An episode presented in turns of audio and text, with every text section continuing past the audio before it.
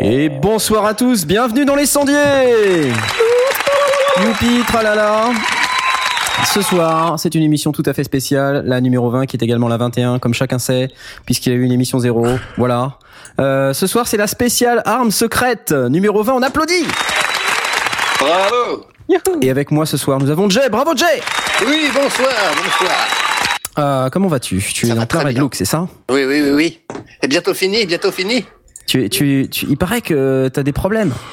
Oui, mais on en parlera tout à l'heure. Il a des problèmes Il faut résoudre les problèmes, et pour résoudre les problèmes, il vient dans les sondiers. Félicitations. Eh Et ouais. bravo. Avec moi également, Asmat Bravo, bravo.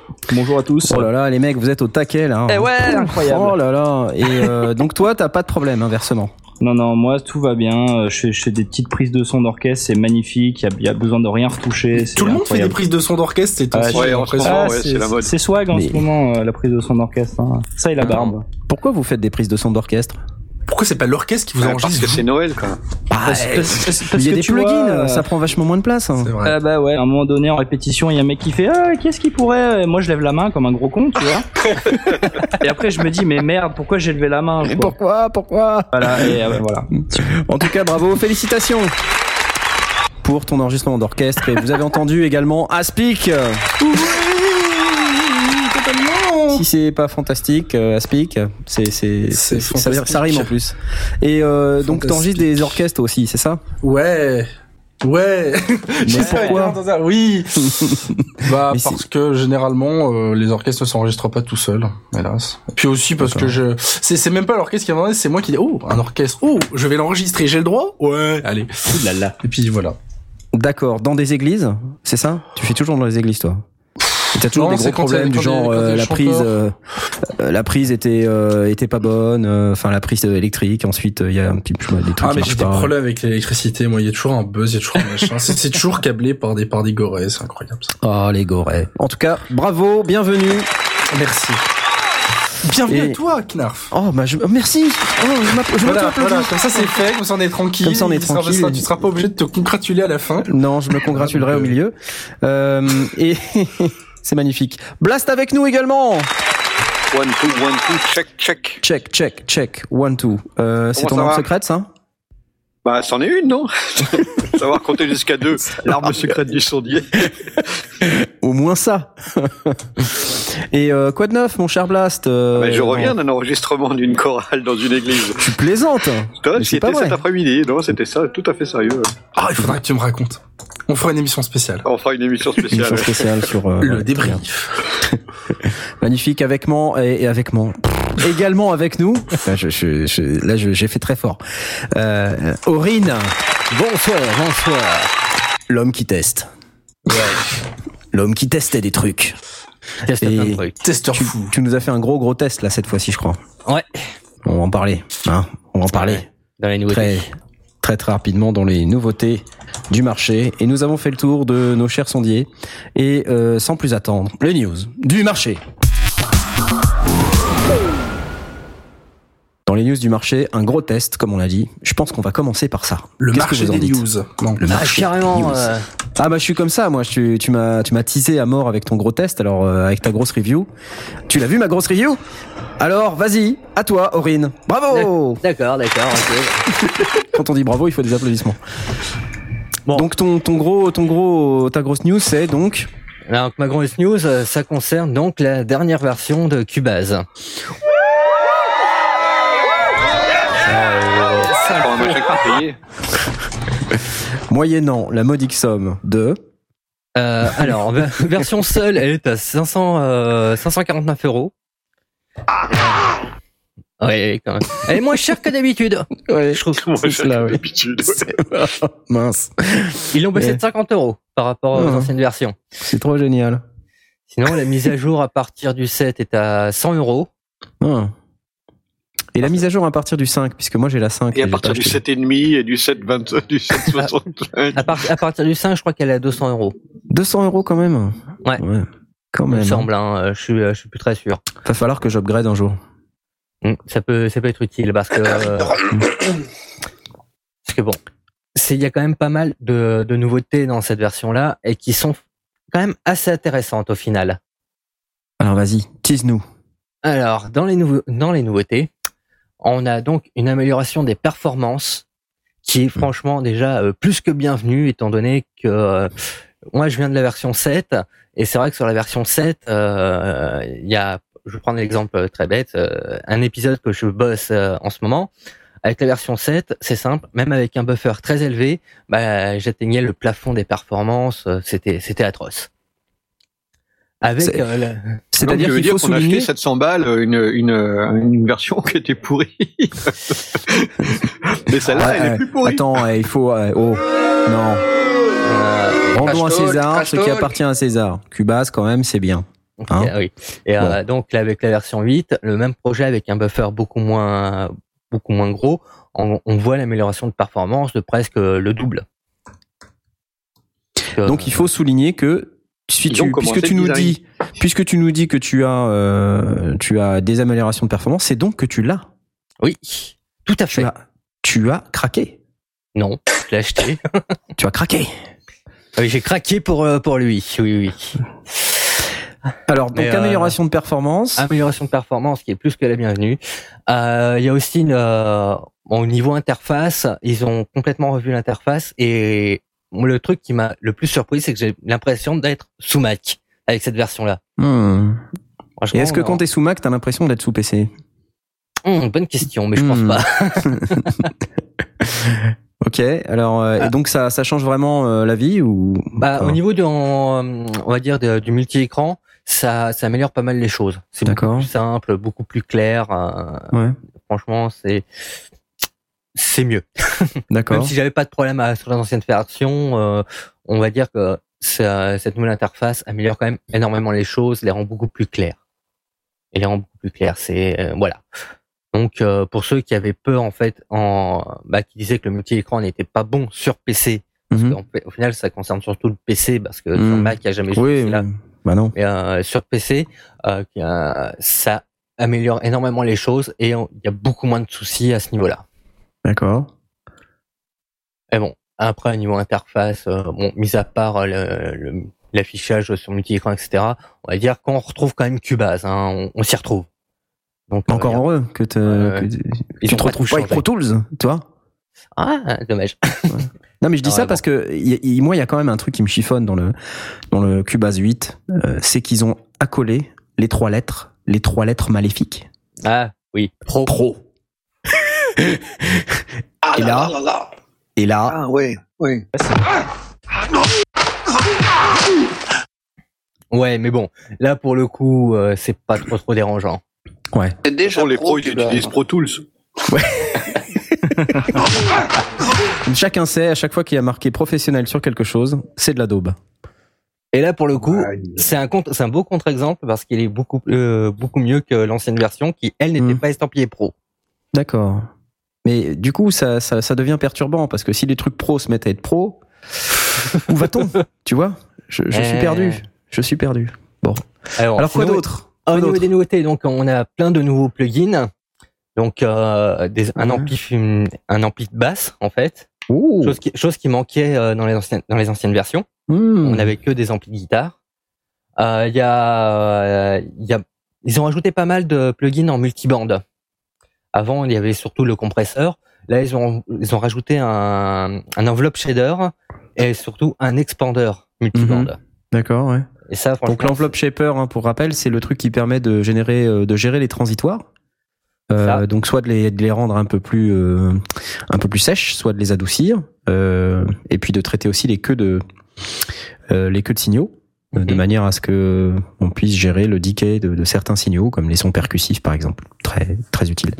Tout à fait, tout à fait. Le, juste, juste pour ma, pour ma gouverne, euh, j'avais l'impression que les transitoires n'étaient justement pas soumises au, à, à cause de, de, de leur euh, structure de transitoire. Il n'y avait pas de notion de fréquence dans, dans cette partie-là. Je me, je me trompe? Hmm. Mhm. Tu veux dire qu'en fait question. ce plugin ne sert à rien Non, non, pas forcément. Non, non, parce que je l'enveloppe super ne, ne travaille pas que sur la transitoire, il y a aussi sur le sur le reste du son. Donc, euh, il, il travaille aussi sur la queue, ouais, la, Ouais. la- la queue des signaux. Tout à Je fait. pense que ça peut être pratique en fonction, sur des instruments à large spectre, ça peut être très pratique. ok, d'accord. Non, c'était juste euh, euh, parce que effectivement, euh, instinctivement, je me suis dit oui, euh, si on travaille sur les transients, euh, qu'est-ce que ça a d'intérêt d'aller chercher la la fréquence? Mais effectivement, sur le reste, ça a son importance. Enfin, je pense par exemple sur un piano, ça peut être pratique. Vu que euh, le spectre est quand même assez large, on passe très bien des basses aux, aux aigus. On peut, si jamais on veut retoucher juste euh, certains transients au niveau des aigus, ça peut être plus pratique. C'est vrai que l'attaque des, des, des, des, des aigus sur un piano sont beaucoup plus prononcées que, que les graves. Ou Mhm. inversement, hein, parce que les basses, euh, quand on commence à taper bien fort dessus, euh, on les entend bien. Mais bon. On- Alors, on va pas qu'est-ce qu'il y a d'autre? Vas-y, raconte-nous. Alors, au niveau euh, du MIDI, ils ont rajouté un- une sorte de pad d'accord, en fait. Mhm. C'est très à la Ah. mode ça. Ouais, et euh, Mm. assez pratique. euh, assez pratique. là. Par exemple, Mm. vous voulez, j'ai chargé un piano, euh, je suis avec le pad, j'ai juste à cliquer sur les Mm. euh, sur les pads et j'ai des accords. C'est assez pratique au final pour la composition et pour ceux, par exemple, qui connaissent pas vraiment tous les accords, etc. Ça peut être assez pratique parce qu'on peut vraiment aller fouiller un peu tout au niveau des accords. euh, D'accord. ouais. Tu Et cliques alors- sur un bouton, ça fait un accord, c'est ça? Voilà.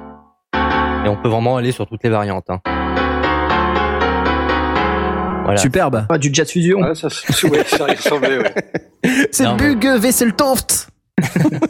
Non mais voilà, ça peut être assez pratique et puis en plus il y a, on peut ouvrir à partir de ces pads une sorte de fenêtre en gros où on nous montre à peu près tous les accords euh, qui peuvent euh, succéder plus ou moins euh, dans la gamme euh, à, ce- à cet accord.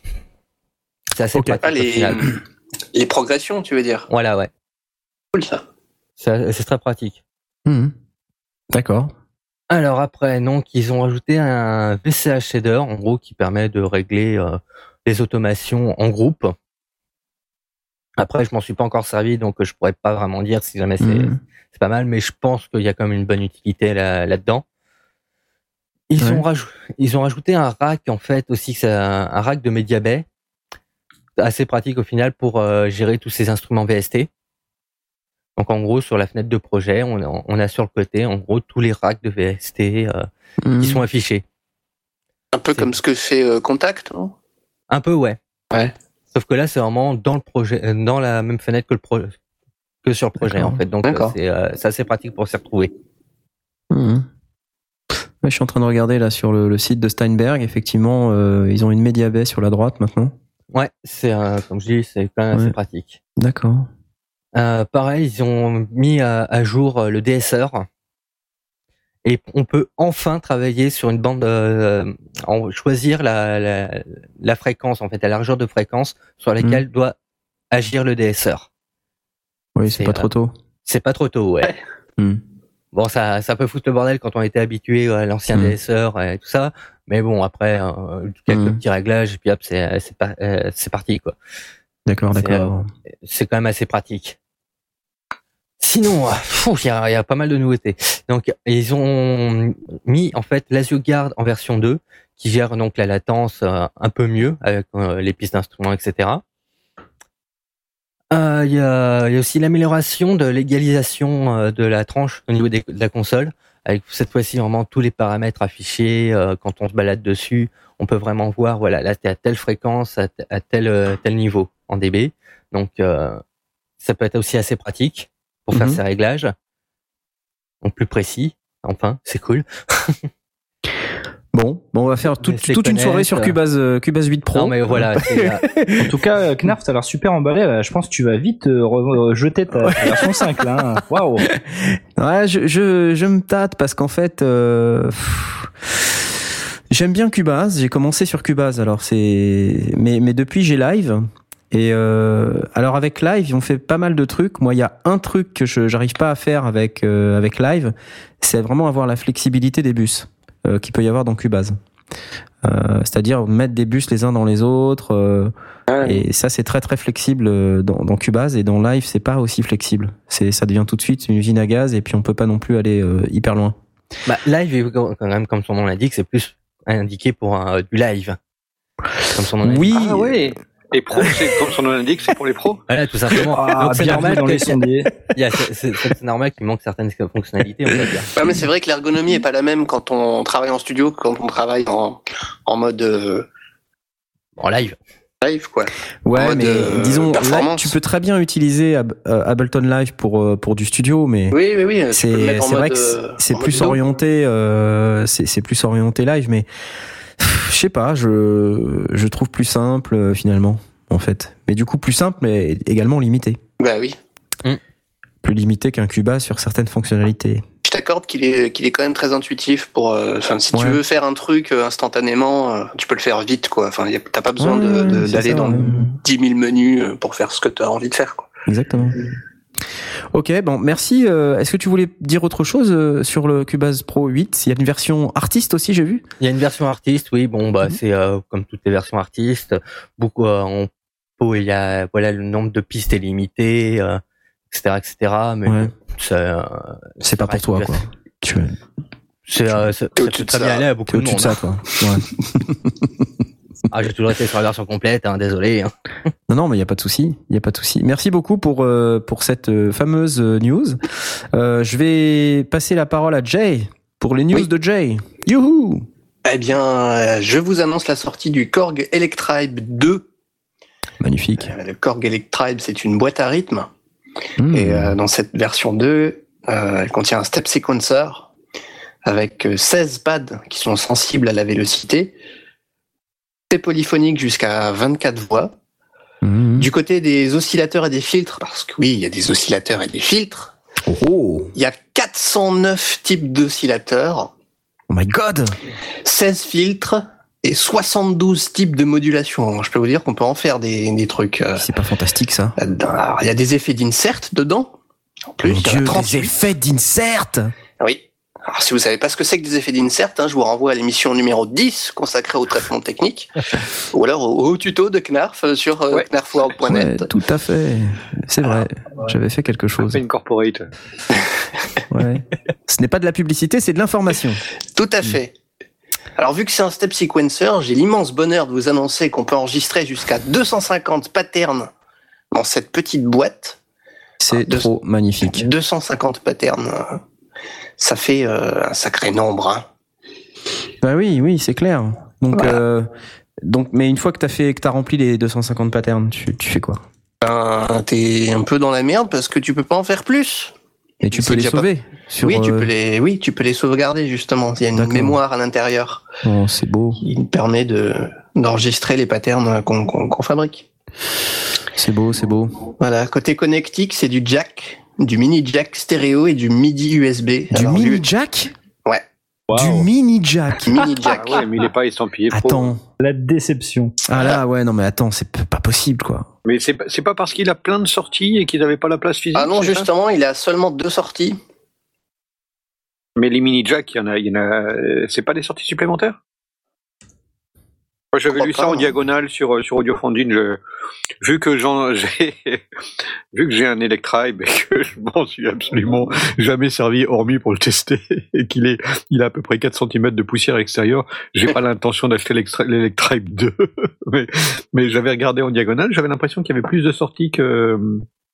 Non, mais il y a, il y a le duo in-out euh, pour le MIDI et euh, le, pour euh, le synchro. Alors le synchro, je sais pas si c'est du MIDI, enfin de la connectique MIDI ou du Ah jack. oui, Justement, c'est peut-être ça en fait. Et la petite prise casque, euh, évidemment. De toute façon, ces genres d'appareils où qui- il y, a tout- il y a tout intérêt à aller télécharger la, euh, la doc avant, d'acheter- Ouais. avant de décider d'acheter. Intéressant de passer au Cela dit, il paraîtrait que la documentation est pas très, pas très fournie. Oui, est un peu Mhm. approximative. Ça, C'est une rumeur, peut-être. Hein. Je l'ai pas consulté, mais Alors est-ce qu'on peut écouter ce truc peut-être hein Tout de même? Ouais. Ça c'était la Electribe A. Euh, alors ça c'est ce que t'as la Electribe A. Moi, j'ai le A1. Il y en a eu 250 012. Euh, sérieux, enfin quand tu regardes le nombre d'Electribe qu'il y a eu, c'est assez hallucinant.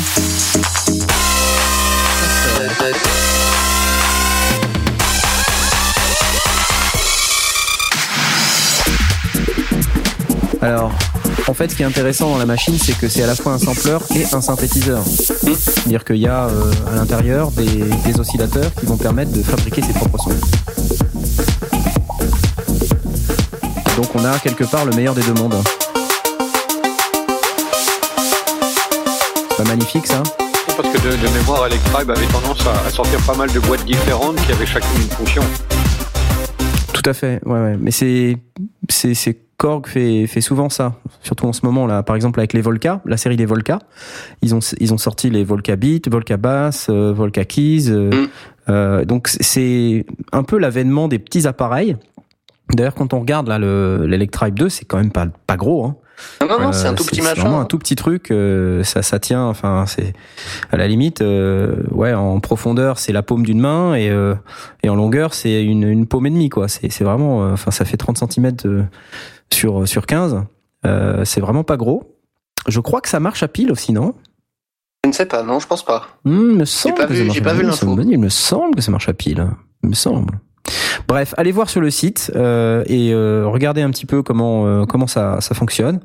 C'est euh, c'est intéressant si vous faites de l'électro, si vous n'en faites pas évidemment, vous avez envie de vous enfuir en courant. C'est- fourni avec euh, Ableton Live 9 euh, Light peut-être. Light. Ouais. Ce qui est déjà Oui, pas non, mal. Hein. Ouais, ouais, il file pas les versions complètes. Ouais. Ça serait bien, hein, mais. Ouais, bah ouais, ça serait bien, effectivement. Magnifique. Euh, bah merci beaucoup. Est-ce que Asmod, tu veux continuer? Ouais, ouais, moi je vais continuer. Je vais essayer de parler d'autre chose qu'un truc qui fait du son des années 90. Euh, donc, euh, je pense que je vais, je vais absolument euh, écraser toutes mes, toutes mes convictions avec euh, le, le truc dont je vais parler aujourd'hui. Il s'agit du, du Line 6 euh, Amplify TT. Ouais. TT pour tabletop. Donc en fait c'est un, un- c'est un espèce de, de, de petit processeur multi-effet en fait. C'est- un genre de, de truc de modélisation de guitare en fait. Sauf que c'est c'est pas un ampli tu vois. C'est un mini, euh, un, un mini accès fixe en fait. Voilà c'est Pour ça. le grand public. Euh, pour le grand public, mais euh, donc en fait tu peux brancher ta guitare, euh, voilà donc t'as as 200 euh, 200 sons d'ampli de guitare, euh, des, des milliards d'effets co- comme d'habitude, etc. Euh, tu mets ça sur ta table, tu, tu, tu branches ta guitare, tu mets ton casque et tu joues. Euh, alors le truc c'est que c'est pas tout. Donc tu peux Mhm. tu peux faire sortir ça sur un ampli, tu peux faire sortir ça sur ta chaîne IFI, euh, sur ton sur ton ordi. Donc ça peut te servir de, de carte son en fait quelque part Ouais, pour, ouais, sympa. pour enregistrer ta guitare. Et euh, alors ça marche en t'as possibilité de streamer du Bluetooth avec? Euh, donc tu peux tu peux balancer un, un background en Bluetooth avec ton avec ton, ton téléphone euh, et jouer dessus euh, sans te galérer à essayer de trouver une connectique etc. Mhm. Attends, c'est pas mal ça c'est pas mal et ça se pilote avec euh, une, une application mobile donc euh, compatible iOS, iOS, et, euh, Android, iOS Android. Euh, donc avec cette application, tu es capable de bah, changer tout ce qui est son, etc. Euh, paramétrer vraiment euh, dans le fond du truc. Et euh, donc c'est une petite boîte qui a l'air plutôt sympa, qui fait euh, 190 euros, donc je trouve pas ça euh, très cher. Mhm, quand même. Euh, quand même, mais bon, euh, c'est- c'est c'est un truc qui peut-être te permet de, tu vois, tu branches et tu joues quoi.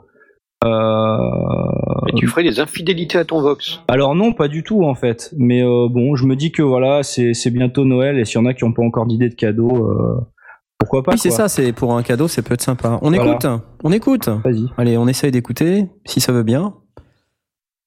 Hmm, ça ne veut pas, eh bien, eh bien tant pis. si, ça- Ouais, c'est pas mal. Après, au- au-delà des sons, tu vois, il y a ce côté interface où tu peux le balancer sur, euh, sur une chaîne FI, tu peux piloter en Bluetooth, etc. Il y a tous ces côtés-là en fait qui sont intéressants dessus. Hmm. Bon, ça va, c'est pas trop dégueulasse, hein.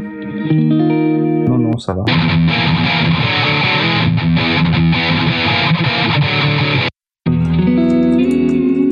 Hmm. Voilà, donc ça, ça se pilote en mobile, donc ça fait plaisir à Knarf. C'est un, c'est un multi-effet guitare, donc ça fait plaisir à Blast. Ouais. Bon, voilà, c'est assez mal. consensuel hein, comme produit.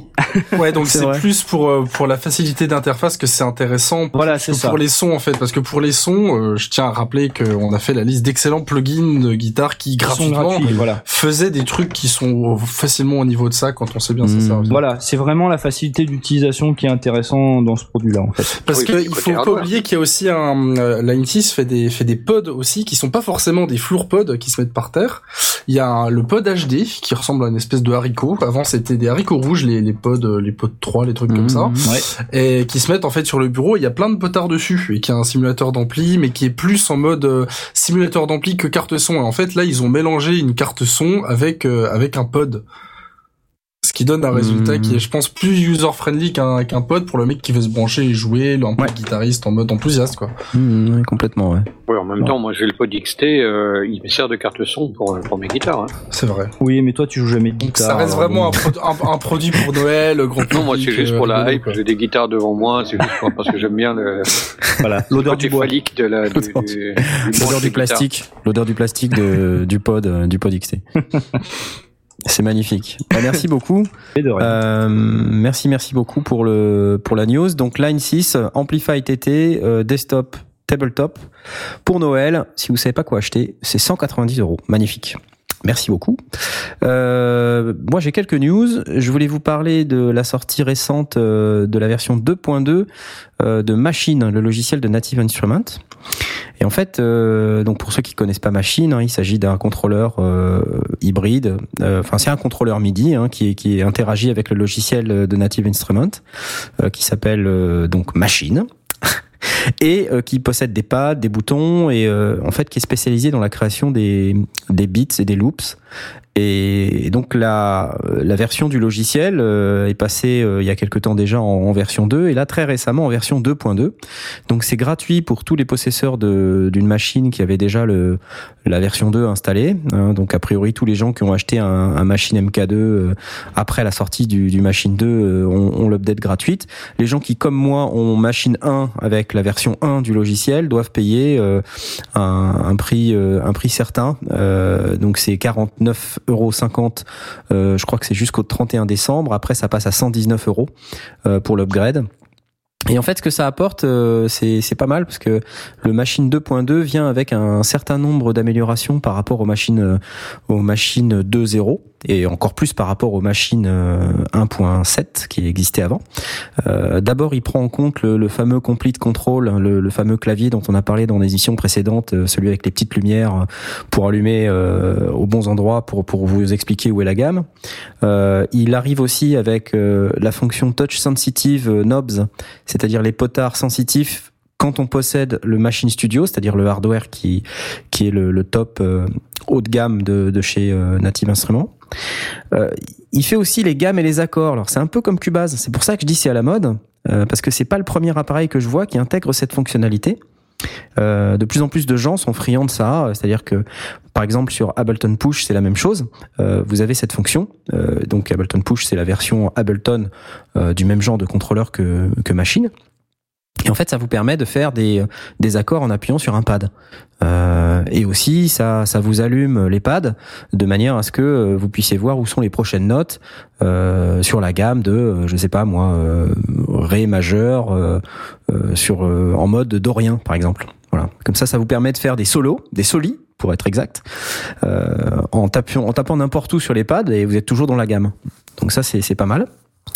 Il y a un arpégiateur euh, en plus, euh, donc c'est- un, upgrade qui est plutôt bienvenu euh, quand on possède Machine 2, ça c'est gratuit, donc c'est plutôt pas mal, ça apporte ça apporte un certain nombre de trucs.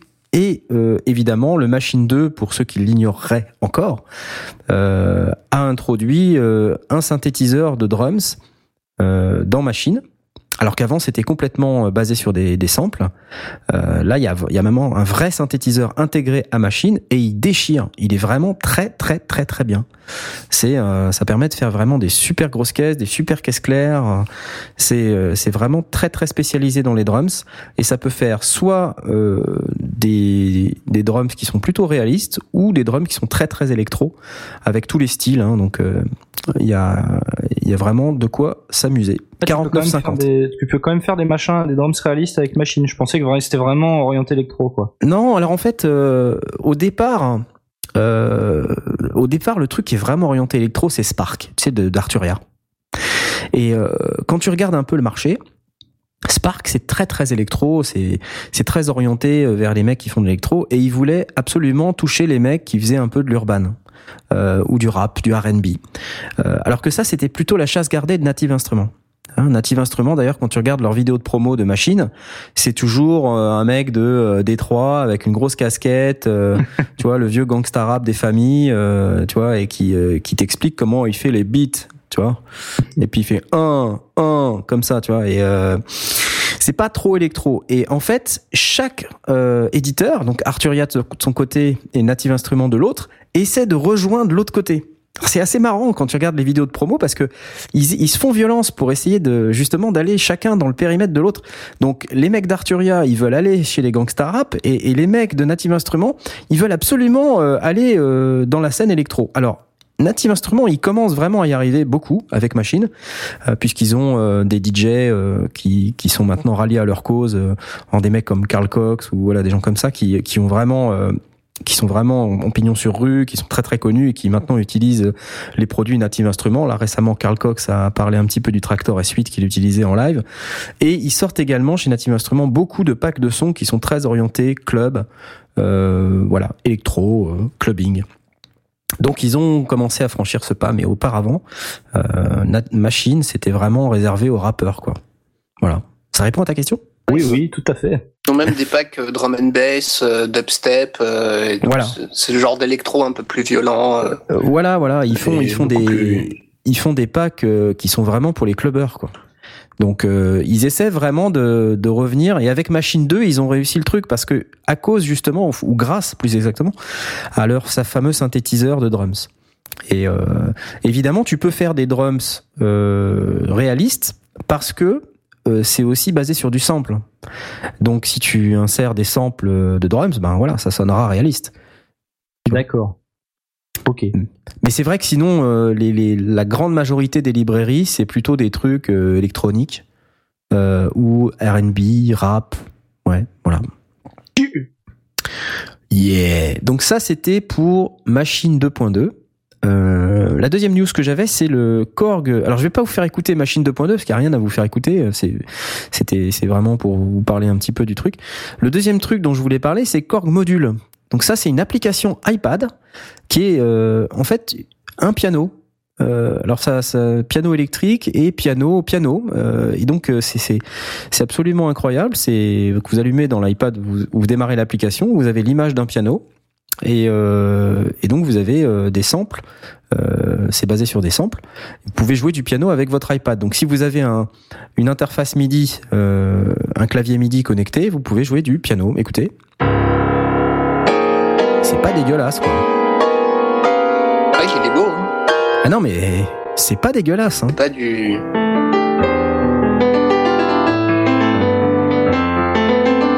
Piano électrique.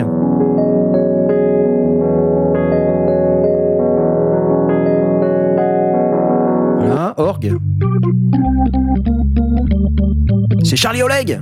Ouais. Ouais Ouais, tournez manège. Ouais. Les claves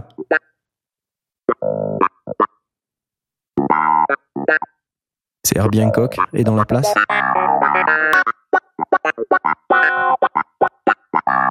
Faut aimer les canards, hein, mais. Des strings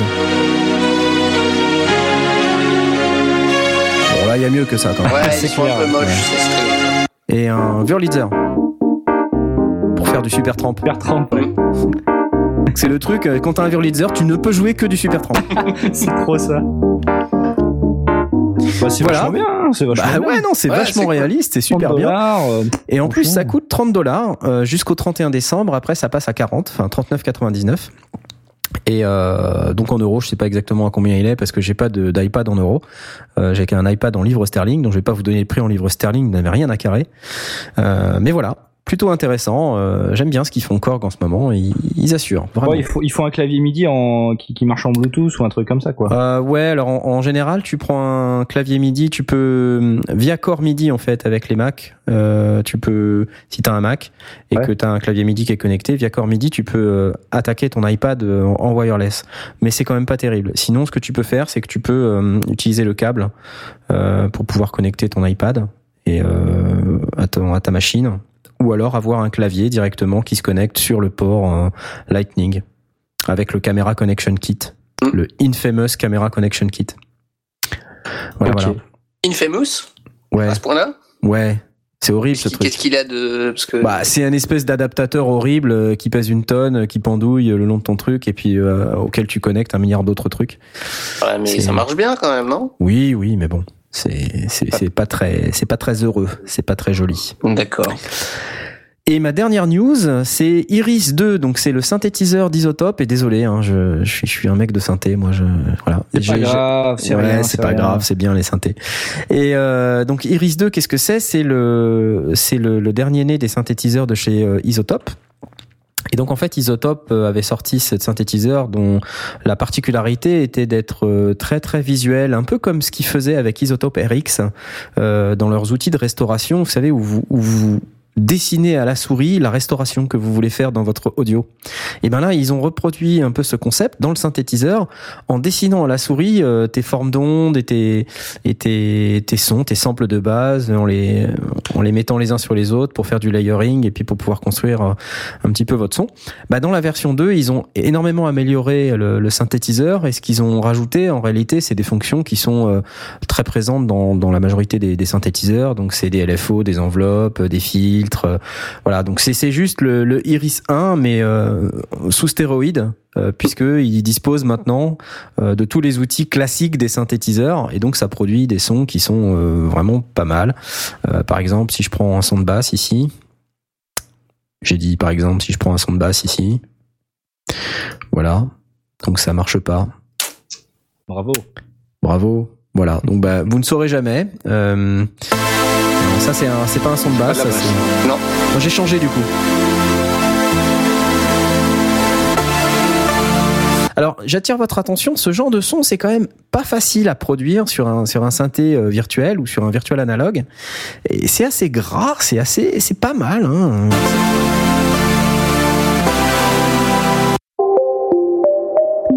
Voilà. Alors, est-ce que je peux avoir les basses maintenant ou pas? Allez, Léon. Léon. Allez, donne-nous les basses. Non, il veut pas les basses. Bon. Les leads.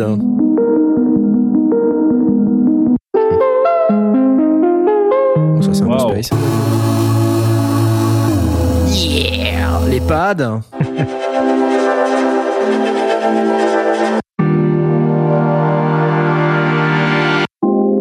C'est pas mal. Enfin, je vais pas tous vous les faire parce que c'est pas l'objectif, mais euh, c'est un bon petit synthé euh, qui est très très bien achalandé pour la modique somme quand même de 199 dollars et c'est encore en promo. Hein, C'est-à-dire que le vrai prix, ça sera 299 dollars après le 31 décembre. C'est triste quand même que ça soit si cher, euh, même si c'est très bien.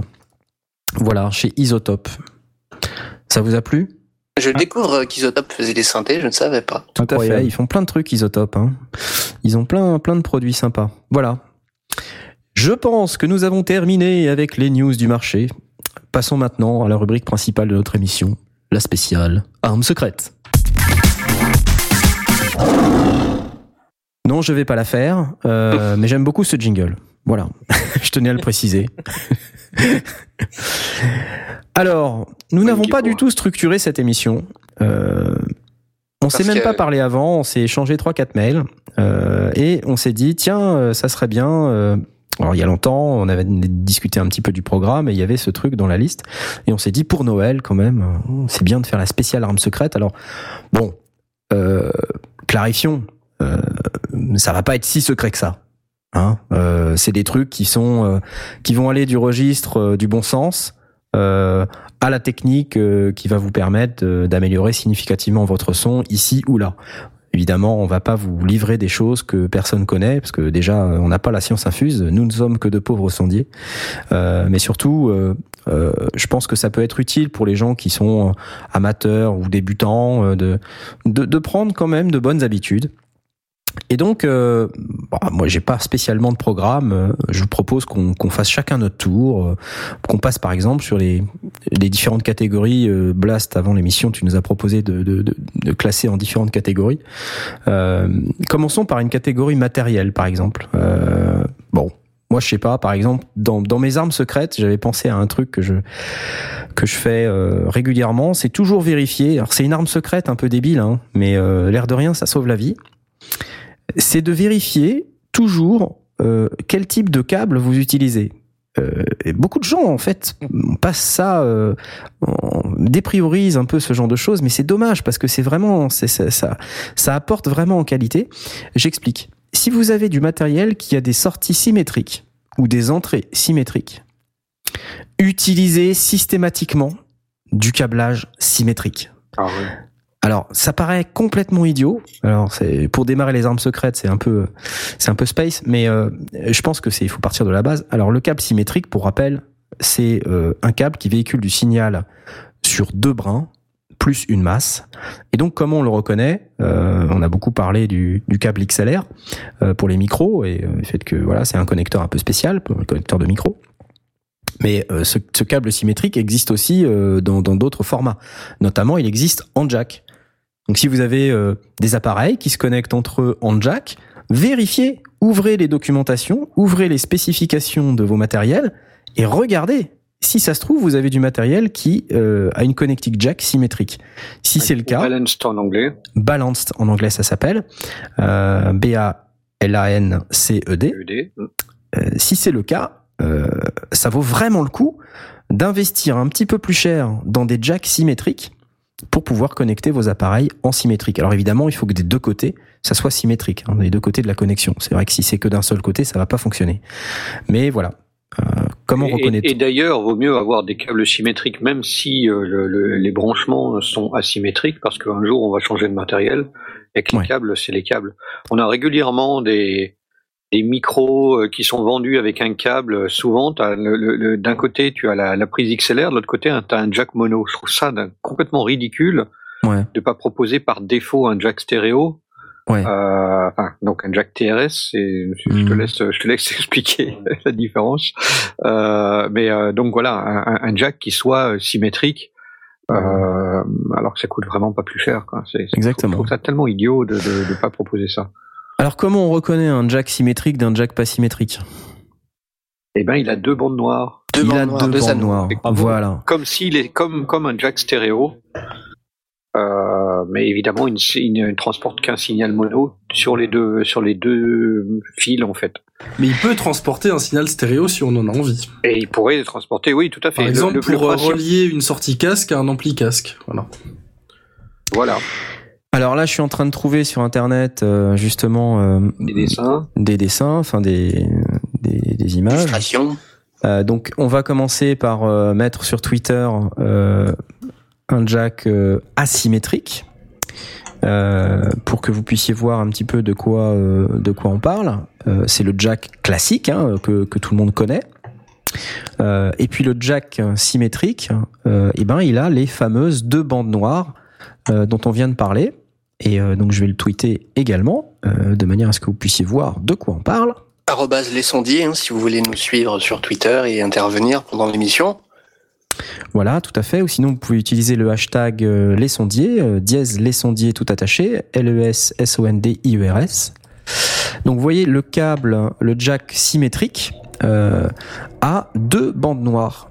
Et il est souvent assimilé à ce qu'on appelle un jack stéréo. Il peut effectivement, comme l'a dit Aspic, véhiculer de la stéréo, mais il peut surtout véhiculer du signal symétrique.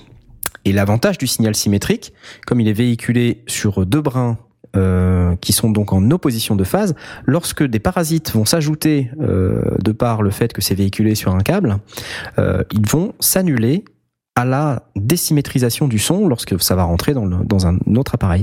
Donc en fait, vous vous affranchissez totalement euh, des parasites avec ce type de câblage. Donc utilisez-les, c'est très important.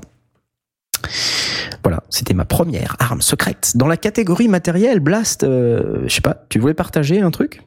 Ah, Moi, il y a, il y a un, un- justement quand on parle de connecteurs et qu'on sait- qu'on n'a pas toujours euh, tout sous la main et toujours le bon câble, on arrive sur un endroit et que euh, euh, on veut brancher, euh, je sais pas, une, sortie d'un synthé. euh, est-ce qu'il va proposer la sortie casque Est-ce qu'il va proposer une sortie euh, euh, symétrique euh, Est-ce qu'il va y avoir un jack euh, TRS ou on sait jamais.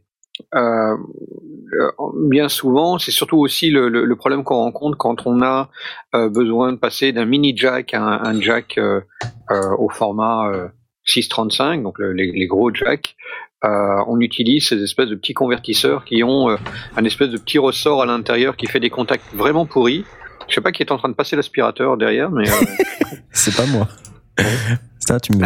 C'est pas moi, je t'assure. C'est pas possible. on, on utilise ces, ces, ces petits convertisseurs qui en général sont assez pourris, alors que moi je préfère largement travailler avec des câbles RCA, donc les câbles euh, typiquement en, en stéréo, les câbles avec le, le- le- la, partie euh, blanche et blanche et rouge, et utiliser des petits euh, convertisseurs euh, qui se qui se connectent dessus. La grande force de ça, c'est que la surface de contact est nettement supérieure à l'espèce de petit bout de ressort qui, qui fait euh, qui fait contact dans un convertisseur de mini jack vers un vers un gros jack ou vice versa.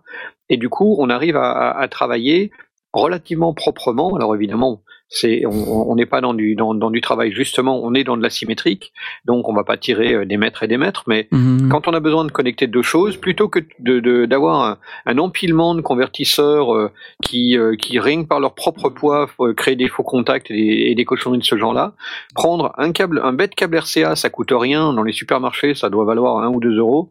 Euh, Il y en a toutes les longueurs, etc. Et quelques quelques convertisseurs de, de de donc câbles RCA de, de, de RCA vers jack vers jack stéréo vers il y, en- a plein et dans et dans et dans tous les formats. Euh, moi j'en ai une j'en ai une petite valisette euh, enfin dans une petite valisette. J'ai toute une série de, de ces convertisseurs là. J'en ai acheté une série en un lot en Chine, ça m'a coûté vraiment rien du tout. Euh, ça a juste mis quelques semaines pour arriver, mais c'était vraiment pas un problème. J'ai acheté ça sur eBay. Et du coup, j'ai un, stock de ces, de ces connecteurs-là. Comme il n'y a pas de mécanique, comme il n'y a pas de ressort, que c'est vraiment purement physique, ça tombe pas en panne. Euh, donc j'ai eu aucun scrupule à acheter ça en Chine et, euh, et c'est vraiment euh, c'est super chouette. C'est on, on- on a vraiment la possibilité de connecter à peu près n'importe quoi vers à peu près n'importe quoi en étant tranquille, en ayant quelques câbles RCA standards qui valent rien et puis Mhm. quelques uns de ces connecteurs et on est sûr qu'en plus au minimum la connexion sera bonne et c'est pas elle qui sera mise en cause Mhm. euh, quand on quand on prend la connexion. Évidemment, il sera mieux d'avoir un, un, un vrai un vrai câble adapté, mais euh, mais, mais je trouve que c'est super pratique d'avoir ça dans son dans, dans son stock et j'en ai toujours avec moi quand là je suis je suis parti euh, donc euh, pour faire un enregistrement euh, j'en avais dans ma dans ma caisse au cas où j'aurais eu besoin de connecter un truc exotique euh, je savais que je je- j'arriverais toujours à me débrouiller. Voilà c'est un, un des exemples de, de, de petits matériels pas chers que que j'ai toujours avec moi. Je vois, je vois. Moi, dans ma catégorie matériel, j'ai, euh, c'est des trucs bêtes aussi, mais euh, quand on commence à avoir pas mal de choses euh, et que les choses sont connectées euh, les unes dans les autres et que après il y a un chemin de câble qui se forme euh, au sol ou sous les ou sous le bureau, enfin il y a toujours un endroit où voilà, on a un enchevêtrement de câbles euh, partout. Et quand on doit euh, euh, diagnostiquer un problème ou débrancher quelque chose, rebrancher quelque chose, c'est infernal. C'est infernal. Alors j'ai une technique. J'utilise des câbles de couleur. C'est bête, mais ça marche. Donc en fait, euh, euh, quand je peux, hein, j'essaye d'avoir des câbles rouges, des câbles jaunes. Alors c'est un peu de toutes les couleurs. Et je le fais pour les câbles audio et les câbles MIDI. Euh, parce que j'aime pas moi faire des trucs USB, euh, ça m'énerve les trucs USB. Maintenant tout le monde fait des trucs en USB. On a on a besoin de 252 ports USB. euh, euh, maintenant, quand on a, quand on fait du home studio, ça devient n'importe quoi. Donc moi, je continue euh, d'utiliser du MIDI. Je suis un guerrier, euh, mais donc j'ai quand même plein, plein, plein de câbles MIDI qui vont, euh, qui vont dans une interface qui me permet de centraliser tout ça et puis de, de, de pouvoir balancer les trucs les uns dans les autres. Euh, mais du coup, bah, ça fait plein de câbles. Voilà. Et les câbles de couleur, bah, ça permet de s'y retrouver. Un autre truc que j'ai également, euh, c'est euh, euh, quand on doit emballer des câbles, c'est toujours très compliqué. J'ai trouvé sur Thomann des alors Thomann, un fameux site que nous utilisons beaucoup, mais j'espère vous aussi, car c'est un site très pratique. Des petits accessoires qu'on accroche au câble, qui sont des bouts de velcro, des petits velcro. Euh, donc en gros, qu'est-ce que c'est? C'est une petite bande velcro avec au bout euh, une boucle en fer. Et en fait, vous la passez sur le câble avec un, un nœud coulant, c'est-à-dire vous rentrez euh, le, le bout du truc dans le, faites un nœud coulant, et ensuite quand vous en, quand vous enroulez votre câble, eh ben vous avez cette petite bande velcro que vous pouvez enrouler tout tout autour du câble, et ça vous permet de garder le câble enroulé. Et ça c'est génial. Est-ce que tu peux tweeter un lien avec le compte Twitter les sondiers Ouais, Parce que ça m'intéresse fortement. Ça t'intéresse forcément. Si j'ai il bien faudrait compris que ce dont tu parles, parce que je veux... il faudrait que je retrouve le, le fameux truc. euh, Je te je le tweeterai plus tard. C'est dur que- de retrouver un truc sur Thomann parce que ça a toujours Ouais, été bah oui, mais c'est pour ça. Mais je, vous le dis, c'est, c'est, euh, donc c'est des petites bandes velcro. Ça fait, euh, ça fait 5 cm. Hein, et, euh, il y en a de différentes tailles. Donc il y en a qui font euh, 3 mm de largeur, il y en a qui font 1 cm de largeur pour le plus ou moins gros Hein, donc euh, moi sur mes câbles XLR, j'en ai acheté des kilos, des trucs comme ça, parce que j'ai trouvé ça génial.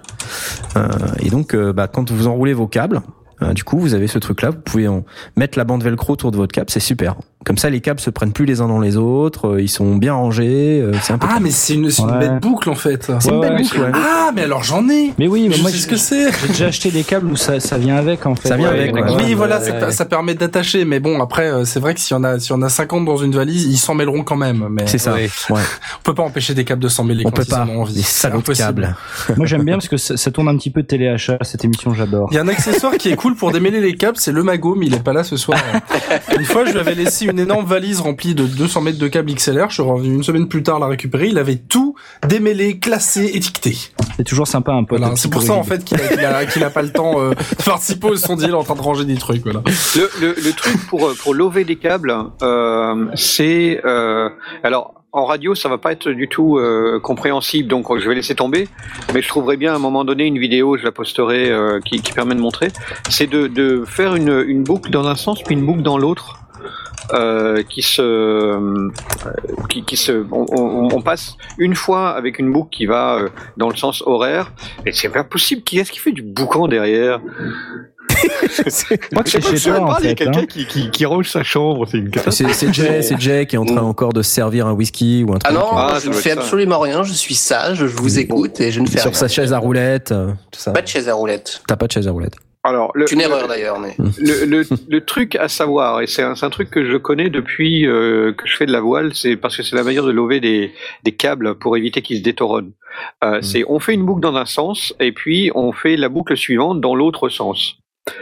Euh, C'est-à-dire qu'en en gros, on tourne les doigts dans le sens horaire à, à la première spire et on tourne les doigts dans le sens anti-horaire à la spire suivante. Donc euh, le, le câble s'enroule du- du- du- d'une manière, un coup à l'endroit, un coup à l'envers, un coup à l'endroit, un coup à l'envers. Ce qui fait que quand on tire dessus, quand on quand on démonte euh, et que et qu'on qu'on tend les câbles, euh, et ben il reste parfaitement droit parce qu'on a une boucle dans un sens, une boucle dans l'autre, donc il n'y a pas de, de cette espèce de tire-bouchon qui finit par être absolument ingérable. Euh, et et, et, du- et c'est c'est absolument magique parce que on les les, les câbles se euh, bah oui, c'est propre quoi. C'est- Il y a simplement à tirer dessus et ça et ça marche tout seul. Bah alors effectivement euh, à l'audio ça va pas passer, mais je trouverais bien une, une vidéo qui montre le- la, la technique. Si je la si je la trouve pas dans le monde de l'audio, euh, je la je la trouverai bien dans le monde de la de de, de la de la marine ou sinon j'en ferai une et euh, je la posterai. Et Blast, c'est pas toi qui m'avais montré il y a longtemps la, la- une technique de pliage de câble qui est en fait du pliage, comme si on pliait un drap, de replier en deux, par exemple un câble de 10 mètres qui passe en 5 mètres, qu'on le replie en deux, ça fait 2 mètres 50 et on le replie encore en deux, non C'est pas toi Alors, je, montré je ça le fais, je, je le- faisais avant sur les câbles très longs, mais ça marche vraiment pas bien. Euh, par contre, sur les, sur mes, mes, mes jacks, euh, mes, mes XLR de, de genre 3-4 mètres, ça marche tout à fait bien. Ça fait des, des, des, du câble plat. Ça, je continue à le faire, mais pas plus que que 3-4 mètres. D'accord, parce que moi je le fais allègrement sur mes 15 mètres, ça marche pas mal en fait. Et Oui, on- et, euh, le coup de l'entortillage du câble qui peut être problématique, ça dépend vraiment du revêtement du câble. Alors sur, sur les Yellow Cable, euh, vraiment caca à 4 Ah oui, euros, c'est les, drôle à faire. les 20 mètres, Ouais. ça s'entortille quoi qu'on fasse. Mais Ouais. si vous achetez des câbles décents, euh, bon, un câble décent, ça veut dire environ 15 euros pour un XLR de 10 mètres, quoi. Donc c'est un peu cher, mais c'est un câble qui normalement tiendra longtemps et ça s'entortillera pas. Normalement, ça reste raisonnablement, euh, euh, euh, comment dire aplatissable quoi. Ça devient pas un Mmh, tire-bouchon il, incontrôlable. il redevient. euh, oui, il, il est. Et C'est vrai que chaque sondier a une méthode particulière pour ranger les câbles. Des fois, il y en a qui en ont pas vraiment. Par exemple, moi, c'est je, je plie sans grande conviction, quoi. Mais bon, je suis sûr qu'il y en a qui sont vraiment très doués. Ouais, Il y a un et truc à pas en faire, général, quand il y a quelqu'un qui vient qui me dit, je peux t'aider à ranger les câbles? Non, non, non. Non, non, non, non, je, non, c'est bon, ça va. Ouais, pareil, ouais. Je déteste quand quelqu'un enroule mes câbles. Parce qu'en général, les gens, ce qu'ils font, c'est qu'ils font tout ce qu'il faut pas faire. Ouais, C'est-à-dire, Ouais, ils enroulent, tu sais, avec le coude, là. Ah ouais, avec le Euh, coup de race, alors, on attends, entend. ça, c'est horrible, ça. Mais ils me font ça aux émissions live des Synops Live. Oh, t'aides à démonter le plateau. Alors, ils me démontent tout, mais ils me laissent les, les, les, les pinces de micro sur les pieds de micro. Ce qui fait que je me rends pas compte et toutes les pinces de micro disparaissent. Des trucs comme ça. Bah Enfin, oui. c'est c'est des détails cons. Voilà. les Ouais. détails cons des sondiers. C'est ça. Alors, dans la rubrique hardware, euh, est-ce que, je ne sais pas, soit Asmod, Jay, vous avez envie de, de partager euh, des choses? Juste une, une petite précision, euh, quand on est home studio, home studiste, plus un câble est long, plus c'est compliqué d'avoir une qualité sonore, on va dire Acceptable? acceptable, oui, mais sur la durée. Sur la durée Parce que plus un câble est long, plus il a des risques de véhiculer des parasites. D'où l'intérêt euh, d'avoir des câbles symétriques. Ah, en Voilà. symétrique, en symétrique, on s'en fout. Oui, oui, oui, mais en- Ça veut dire que tu Euh, n'utilises pas des câbles symétriques ou que tes Ah. appareils ne sont pas, ne véhiculent En pas des XLR, signaux normalement, symétriques. ça véhicule rien du tout, euh, justement parce oui, que en c'est- XLR, c'est pas, Oui, pas gênant. mais- Mais, euh, si on a des câbles euh, Jack. voilà, des câbles jack, euh, essayez de pas les mettre, les prendre trop trop longs. Parce que ça peut. euh, moi, j'ai eu des problèmes euh, avec euh, avec ce genre de câble. Mais même des câbles, euh, en fait, le problème du câble long quand t'as quand t'as une petite pièce, euh, c'est que il faut l'enrouler quelque part. Mm. Et là, là on Une se antenne. Déjà, oui, ça peut faire une antenne, euh, mais bon, même si c'est un câble symétrique, le problème c'est que l'enrouler alors qu'il est attaché à ses deux extrémités, on va avoir du mal à le lever correctement, comme disait Mm. Blast. Euh, et donc à force, il peut se- s'endommager. Et puis, de toute manière, un câble dans un home studio, euh, ça, ça vit, ça bouge sans arrêt, ça, ça, il y a de la poussière qui s'accumule. Euh, donc à un moment donné, euh, voilà, les longs câbles, c'est c'est pas non plus le bon plan. Prenait mieux pas trop câbles. court non plus. Hein. Non, après, euh, câbles Non, en mais quand forme. j'ai tenté de prendre la taille qui va, moi, quand je fais de la guitare branchée à ma carte son, je prends un jack de 90 cm, c'est pile la taille, ok, je peux plus bouger du bureau, mais j'ai pas à bouger du bureau, donc, euh, Ouais, tout à fait. ça, ouais. ça, ça, en soi, c'est c'est de l'optimisation, c'est comme, Ouais. euh, c'est comme en enregistrement en vrai, si on a un micro qui est à 15 mètres de sa table de mixage, on va pas mettre un câble de 50 mètres, quoi, c'est optimisation le plus possible. Ça évite de faire traîner des rouleaux de câbles aussi, il y, a- y a rien de plus dangereux que ça de traîner, laisser traîner des empilements de rouleaux de câbles, de câbles trop longs. Par exemple, si vous allez faire une prise de son, vous savez que vous allez mettre quatre micros. Euh, si vous enregistrez une batterie, par exemple, ne prenez pas quatre câbles de 20 mètres si vous vous mettez en face de la batterie. Ça sert à rien. Prenez des câbles de 6 mètres ou 10 mètres à tout casser. Donc Avoir- gérer vos avoir longueurs un- de un câble. Voilà. avoir un choix est un, un, un C'est bien d'avoir un choix étendu. Voilà. Donc gérer vos longueurs de câble en somme, euh, c'est ça le message. Euh, Voilà. Si, si j'ai deux ou trois trucs que je fais moi avec, avec les câbles, euh, par exemple là quand j'ai ma carte son euh, sur le bureau ou autre, euh, j'essaye de ne pas laisser le poids du câble euh, pendre sur la connectique Ah ouais. euh, pour éviter que ça s'abîme. Donc en général, ça, je gaffe, euh, je gaffe un peu le câble ou je l'attache euh, quelque part sur la table pour éviter que ça, ça fasse pendre soit la connectique Mhm. XLR, soit la, la connectique euh, c'est pas bête. hein. casque. Euh, et un autre truc aussi, alors bon, euh, euh, est-ce que c'est bien ou pas quand, quand tu, tu fais des prises de son et que t'as, t'as- ton, ton câble XLR, tu le laisses pas pendre direct par terre, quoi? Euh, Enfin, moi, ce que je fais en général, c'est que je, j'essaie de faire un ou deux tours sur pied de micro, histoire que si, euh, Mm, un truc fait, ouais. qui, tu, tu, tu passes dedans ou quoi, ben déjà, euh, ça va plutôt se répartir dans le pied de micro, et puis comme ça, le poids du câble va pas faire bouger la position de ton, Ouais. Ouais, ton- tout à fait. Ce que, ton ce micro, que- ce quoi. que j'aime bien faire, c'est enrouler, mais d'un donner juste un, un tour au câble sur euh, l'endroit du pied de micro où on peut régler euh, l'inclinaison de la de la perche, la Mhm. partie pivotante. Donc généralement, il y a une espèce de clé ou de, de petite vis qui, qui permet euh, qui permet un enroulement autour, petite vis à main qu'on tourne pour gérer euh, comment se pivote la, la partie au-dessus. Comme ça, si jamais un micro tombe, ça reste accroché à ça. Ça discipline un peu le câble aussi, au lieu de le gaffer bêtement. Oui, Ah oui, les, autre les câbles ne sont pas disciplinés. Autre point. Doucement, le gaffage des câbles sur les pieds de micro. Parce que, ok, ça marche en soi, mais déjà, si vous avez un mauvais gaffeur et que vous laissez un peu trop longtemps, ça vous fera des traces et sur vos câbles et sur le pied de micro. Sur le pied de micro, c'est pas grave, mais sur les câbles, avoir des câbles Ah, collants à rouler, c'est une une horreur. horreur. Et aussi à la fin de la, de la prestation, du concert, de l'enregistrement, c'est pas c'est pas forcément génial à enlever. Il faut déchirer en tirant très fort le, le câble le câble XLR parce que normalement quand c'est bien serré autour d'un d'un pied de micro, euh, c'est vraiment bien serré. Donc faut, faut vraiment arracher le gaffeur pour qu'il se coupe. Et euh, du coup, euh, on risque d'abîmer le câble. Enfin, normalement, ça sert à rien. Si vous si vous avez vous- normalement vos petites accroches sur les pieds de micro qui sont des espèces de petites euh, de petites pincettes euh, en plastique euh, noir, Ouais. généralement de la couleur du Ouais. micro qui se mettent. Euh, Il y a la, la place, c'est fait pour ça, c'est fait pour faire passer votre câble et justement le laisser un petit peu, un petit peu vivre. Et erreur supplémentaire, j'ai déjà vu des gens prendre du gaffeur et le couper avec des ciseaux. Alors, petit récapitulatif d'armes secrètes, le gaffeur, c'est pour se couper avec les doigts, voilà.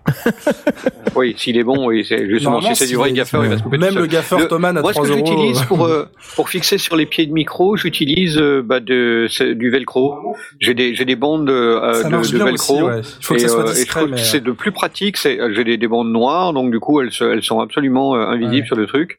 Euh, elles sont pas trop longues, donc ça me permet. Je fais un, un tour sur le autour du du du pied de micro lui-même et puis euh, ensuite je pose la, je pose le câble. Et du coup il est bien pris. Il est pas totalement euh, fixe ce qui me permet si j'ai besoin de retoucher un petit peu je peux le tirer euh, il, il va glisser mais il si ne on doit glissera pas son la, propre berre, poids euh, la, la perche qui si j'ai besoin de remonter glisser, là, tout à ouais. fait Et donc dans il, ce cas-là, il peut ça- glisser simplement les dents et je, je trouve que c'est vraiment l'idéal En fait, ça rejoint l'astuce de, de Knarf sur les, les velcro Thomann, parce que oui c'est le même principe c'est si les mêmes sur ouais. chacun de votre câble vous avez un velcro, euh, Mhm. si chacun de votre câble finit sur un pied de micro, vous euh, vous euh, solidarisez le câble avec le pied de micro Oui, avec du c'est- velcro, tout tout à simplement. fait Voilà. ça marche Exactement. très bien Alors quand Ouais. vous dites euh, gaffeur, c'est euh, du scotch spécial ou euh, si Oui. on utilise du Ouais, Chatterton par exemple, vous hurlez Ah, Alors, du, non, du Chatterton, c'est ce qu'on non. appelle du Barnier. C'est donc du fil électrique et le fil électrique, euh, enfin le le le, le, le Chatterton pour pour Pas fil électrique, nécessairement encore le bornier, c'est blanc. Pas on est for- d'accord, ouais, Ça- pas pas pas Et le gros scotch marron là, euh, hyper, Alors, euh, y a, large. il y a- alors le, le marron à déménagement, surtout pas utiliser ça parce que quand tu vas le décoller, tu vas laisser de la- de la- des traces partout, ça va être une horreur. Surtout D'accord. pas utiliser J'ai ça. fait ça le week-end dernier. J'avais plus de gaffeur. En fait, j'ai pour, dé- définir le gaffeur, c'est un scotch qui colle, qui adhère assez peu, qui est, qui est enlevable sans laisser de traces, et qui a une petite structure en, en tissu en dessous, en fait. Ah. Pour, euh, qui, Le ga- ça- il y a alors- des petits croisillons de, de 3 mm de, de, de, de- Bah, c'est comme des fibres, ouais. Ouais, c'est ça. Le, le, le gaffeur, c'est la bande large qui fait euh, en général 400, 4 ou 5 cm de large. Euh, et le barnier, c'est la, c'est celle qui ressemble au scotch Bornier. électrique. Bornier ou barnier. Euh, Barnier euh, Barnier, c'est le nom d'un à ministre, non vérifier. Hmm. mais qui est qui est donc qui ressemble au, ruban pour pour les électriciens et qui a normalement qui ne colle que sur lui-même, il ne colle pas à la, à la surface. Il faut, ça ne sert qu'à entourer autour de quelque chose D'accord. et il va le coller, ne ne ne, ne coller Pas que s'électrocuter, en fait. de de de de, de ruban adhésif sur ruban adhésif, mais il ne colle pratiquement pas au reste des surfaces. Donc ça c'est le c'est l'idéal pour euh, euh, certains d'ailleurs quand ils au lieu d'utiliser de- des- des, des super velcro etc quand ils ont leur euh, ils lovent leur leur câble électrique leur câble électrique ou bien leur euh, euh, leur câble de micro. Euh, ils mettent un, un coup de rouleau de, de, de, de barnier. Mais à, condition d'en prendre un bon sinon effectivement il va il va laisser de la colle et là c'est une catastrophe parce que c'est Ouais, la colle, c'est euh, horrible. si, si on laisse, câbles, si on c'est laisse dessus, c'est une, c'est une catastrophe. On n'arrive plus à bosser, on n'arrive plus à nettoyer, c'est une horreur. Qui collent et n'importe tout, quel c'est horrible. gaffeur, enfin les, les gaffeurs euh, de, qui sont pas haut de gamme, euh, de base, bon, ils peuvent ne pas laisser de traces, mais si c'est sur un truc qui chauffe, il, ça Ils augmente énormément leur chance de laisser des traces en fait. Alors, Donc, par exemple, euh, sur un sur un ampli de guitare qui chauffe, euh, là vous êtes sûr d'avoir des traces sur votre ampli hein, si vous le gaffez. Et il y a, Voilà. et, et alors, il y a, y a vraiment, donc du coup, il y a effectivement le, le, le rouleau de déménagement, c'est une horreur. Faut surtout pas utiliser ça. Il y a des, des rubans euh, de, de, de toile, des, de la toile adhésive en ruban qu'on trouve en, en magasin de bricolage. Et ça, je le recommande absolument pas non plus. Le duct tape, ce que Euh, oui, ce qu'on appelle le duct tape. euh, Euh, c'est c'est pareil, ça colle très fort et ça se décolle très très mal. Donc Ça c'est n'a pas besoin de coller très fort le gaffeur en fait, c'est pas fait pour euh, c'est fait pour pour sécuriser un truc, c'est pas fait pour le, le solidariser à mort, euh, c'est fait pour durer le temps de la soirée quoi. Alors, il y a Mhm. les gaffeurs euh, un petit peu de base qu'on trouve entre autres chez Thomann, pas trop cher, mais euh, alors j'en ai acheté la fois dernière et franchement je les recommande pas. La qualité varie en fait. Pour, pour acheter toujours la même référence depuis depuis 8 ans chez Thomann, euh, j'ai eu au moins quatre générations de rouleaux qui se suivent, elles se ressemblent pas. Il y en a des bons, il y en a des pas bons. Voilà. Et euh, je l'ai, je l'ai pas sous la main parce que c'est dans, dans une caisse que justement je m'en, je m'en suis servi. Mais euh, après la pause, je vous, euh, je vous donnerai la référence de, d'un, d'un, d'un, d'un gaffeur euh, que, que j'utilise et qui est euh, extraordinaire, enfin, qui, est- qui est Mhm. d'une, d'une, d'une, d'une sensation de, de qualité euh, vraiment supérieure. C'est, c'est plus euh, 4 euros l'eau à ce moment-là. En parlant de la pause, euh, finissons sur la catégorie hardware. Euh, Est-ce que, enfin, à moins que quelqu'un veuille vraiment rajouter plein de trucs. Euh, on a parlé des pieds de micro. euh, on a parlé de mettre les câbles micro autour des pieds de micro. Ça, c'est vraiment une bonne pratique. Euh, Puisqu'on est dans les pieds de micro, euh, bon, une petite astuce euh, qui est pas vraiment une astuce, c'est enfoncer des portes ouvertes, c'est utiliser euh, des, des suspensions pour vos micros statiques. Euh, parce que y a, je vois encore trop de gens euh, visser leur micro directement sur le pied de micro. Alors, Alors que ça, c'est si seulement vous enregistrez des, des instruments qui ont vraiment des graves. Parce que si vous enregistrez simplement un violon qui n'a aucun aucun grave, il vous suffit de mettre un, un low cut à, à 120 Hz, et, euh, ça fera exactement le même travail que des suspensions. Ouais, mais bon, enfin, c'est pas même pas pas, pas recommandé euh, parce que tu, si tu vois s'il y a des vibrations, euh, de ok, tu vas mettre un low Alors cut, mais voilà, ça, ça, être dépend aussi des, des, des vibrations euh, auxquelles vous avez affaire. Parce que si vous posez un pied de micro sur une scène, c'est-à-dire sur un plateau euh, en bois sur lequel des gens marchent, il faudra impérativement des suspensions sur le micro parce que Mhm. ça transmet plein de bruit. Par contre, si c'est sur euh, sur le sol d'une église, il y a très très peu, très très peu de vibrations qui il y a que toi, il y a que toi qui fais ça dans le sol Bah d'une non. Blast l'autre jour. Ouais, j'en ai Blast, fait aussi. tout à Ok, il y a que Ouais, toi et il y a que Blast. Donc Bon, le, problème en fait des, euh, des suspensions, c'est que des fois elles sont très très très voyantes et très très grosses et que ça peut nuire à la, à la discrétion. la. Et en fait, on voit plein de prises de son classiques. euh, la, la plupart des prises de son classiques, en fait, qui, qui sont faites, le couple de micro principal, il a pas de suspension, mais il n'est pas non plus sur une perche. C'est parce qu'il est suspendu en l'air. Et c'est en fait la meilleure manière de se, de s'affranchir de suspension et de garder des graves, c'est que c'est que les micros soient suspendus, attachés à la structure même de, de l'édifice, au mur, en haut, à un endroit où il n'y a pas de Mmh. vibration. En fait, voilà. Et, et moi, ma dernière, mon dernier achat chez Thomann, c'était des acoustipads. Ce sont des petits, de- des petits ronds de mousse euh, acoustiques, donc ils sont vraiment faits pour ça, euh, qu'on met sous le sous le pied du micro, donc sous le, les, les, les trois pieds d'un d'un d'un pied de micro. Euh, et ça absorbe super bien. C'est vraiment très chouette. Ça coûte vraiment rien. Euh, les trois, c'était à 4,77 euros. Et ça Euh, compromet pas l'équilibre de, de la perche Non, parce que c'est une mousse qui est assez dense. C'est de la vraie mousse acoustique, donc elle a, elle a une certaine densité. D'accord. Et euh, du coup, non, c'est- c'était, euh, c'est assez impressionnant. Je l'ai, j'ai posé dessus et j'ai même mis, euh, j'avais un pied qui était très Rigolo, léger. ça. J'ai même mis un contrepoids pour pour bien qu'il qu'il soit lourd. Mais la, voilà, la, la, la mousse est. Alors on va on va pas mettre les, les gros pieds de de, de micro euh, euh, genre euh, le, le MS 200 euh, euh, qui qui fait 10 kilos. Hein. On va mettre des, pieds de micro normal, st- standard. Et ça, ça marche super bien. Et ça évite effectivement de poser une, une grosse suspension tout en isolant bien. Ça peut d'ailleurs être utilisé pour un certain nombre de, de sondiers qui ont qui ont des soucis euh, de, de, de bruit euh, solidien quand ils posent leur micro sur leur table et qu'ensuite ils tapent au clavier. Oui, ça c'est une vraie catastrophe. Vu qu'on est dans, dans l'histoire de micro, je vais conclure avec une espèce de, de micro gamelle euh, explicative. Micro dans le sens qu'elle était, elle était petite, mais en fait pas tant que ça. J'ai enregistré un, un concert baroque avec du clavecin. Bon, voilà, ça, en, en soi on s'en fiche un petit peu, mais j'avais mal équilibré ma, ma paire de micros. Euh, le- la perche était un petit peu, euh, comment dire, elle tendait un petit peu vers la scène et euh, en dessous d'elle. Il faut s'imaginer là une perche standard en fait avec trois pieds et la, la perche n'était pas, elle était au-dessus du, du vide en fait, elle n'était pas euh, juste au-dessus d'un des trois pieds. Ce qui fait qu'en fait, le, il y avait pas, il y a, il y a pas de contrepoids sur les perches. Ah, c'est tombé. Et que Ah. le seul contrepoids qu'il y a, c'est de d'aligner en fait la- le haut de la perche avec l'un des pieds pour que du coup il puisse pas basculer vers l'avant. Et ce qui fait que au milieu d'un morceau, comme ça sans prévenir, la perche est tombée avec mes deux Rode NT5 dessus, qui d'ailleurs euh, ont toujours fonctionné, ça n'a rien changé du tout à leur fonctionnement. J'ai la, la fin du morceau, euh, la Mm. claveciniste ne s'est pas interrompue du tout. J'ai la fin du morceau qui est enregistré avec un, un fort effet de sol. hein. Et euh, ça, ça fait une euh, d'un point d'un point de vue d'onde sur l'enregistrement, c'est assez rigolo parce que tout explose hein, en fait. C'était la gamelle du sondier. C'était ça. Et voilà, faites super gaffe à votre équilibre. Si votre pied de micro est bien équilibré, normalement vous pouvez le, le faire aller un peu vers l'avant et il se remettra vers l'arrière euh, en se rééquilibrant tout seul, un petit peu comme les, les gobelets pour bébé qui sont lestés au fond.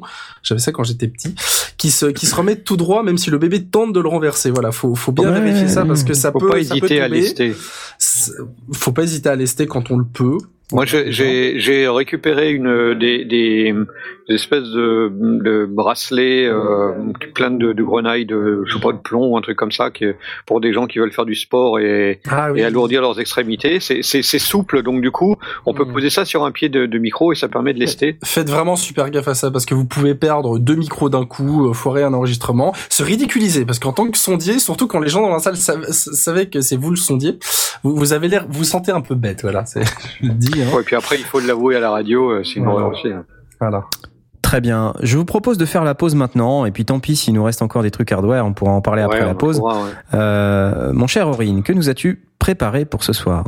Alors, pour ce soir, pour commencer, donc nous avons Drawing Circles de In Fate Glory, tiré de l'album Polyplastic Heaven. Fantastique. À tout de suite.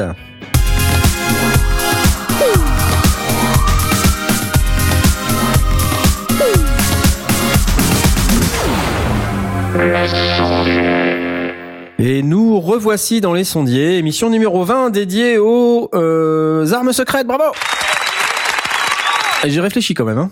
Euh, j'ai réfléchi. Non mais c'est vrai que je suis, c'est, c'est la fin de l'année, tout ça, on est fatigué, il va y avoir les vacances. Et en plus, pour tout vous avouer, je mangeais un yaourt et je n'ai pas terminé mon yaourt parce que euh, Aurine choisit des musiques qui sont beaucoup trop courtes. Je n'ai pas le temps de manger mon yaourt. Bon bref. Ah bah désolé, hein, je fais ce que je peux. Tu aurais dû mettre Meridian Zero de Psychochen. de, de Psychochen et non pas de Psychocine. Psychocine, voilà. J'avoue que là, la musique, elle, elle s'est coupée net. Hein. J'ai Ouais. pas compris. J'ai, bah, ouais, on écoutait tranquille en commentant les yaourts et soudain ça s'est coupé. On était Soudain, on a eu le ah générique. Et on a fait, Ah, parce qu'on est revenu à l'antenne, moi j'étais parti chercher mon, mon gaffeur. Bah euh. oui, bah, Oh merde Non mais j'avais compris. euh.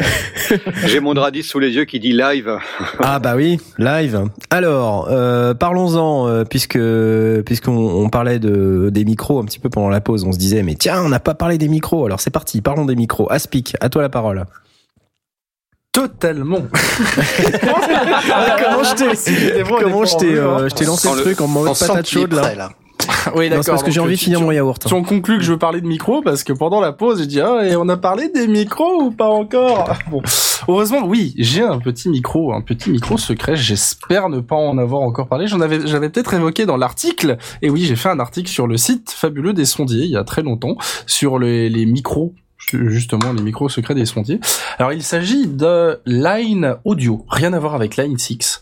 Line Audio est une petite euh, entreprise suédoise, je crois, qui euh, se trouve donc en Suède, hein, précise, et qui fabrique, Là, tu meubles, ça se voit que tu à la main, des petits micros. Alors, je vous trouve le site, je tape Line Audio dans mon moteur de recherche. Voilà, c'est Line Audio, tout ça attaché. Line comme Line 6, sauf que Line Audio. 6. Mhm. lineaudio.se comme Suède. Voilà. C'est Ah comme oui, le. Suédian Edition. Donc ils font en particulier des petits micros euh, cigares qui sont vraiment petits, qui font la taille de on va dire d'un gros plug XLR en un peu plus long. Alors ils font une version euh, cardioïde qui s'appelle le CM3 et une version Omni qui s'appelle l'OM1. Alors pour posséder deux petits euh, CM3 donc cardioïdes, eh ben je peux vous assurer que pour 119 euros pièce, eh ben ça ne sonne pas du tout comme un micro à 119 euros pièce. Ils sont très euh, très équilibrés dans le son.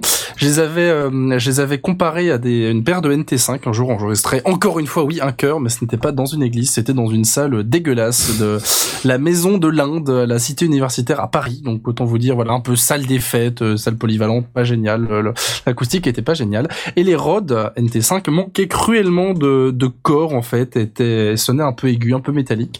Donc j'ai utilisé ma petite paire de, de CM3, donc pour euh, 240, euh, 240 euros du coup, c'est-à-dire moins que les NT5 qui sont censés être le meilleur rapport qualité-prix, tout ça.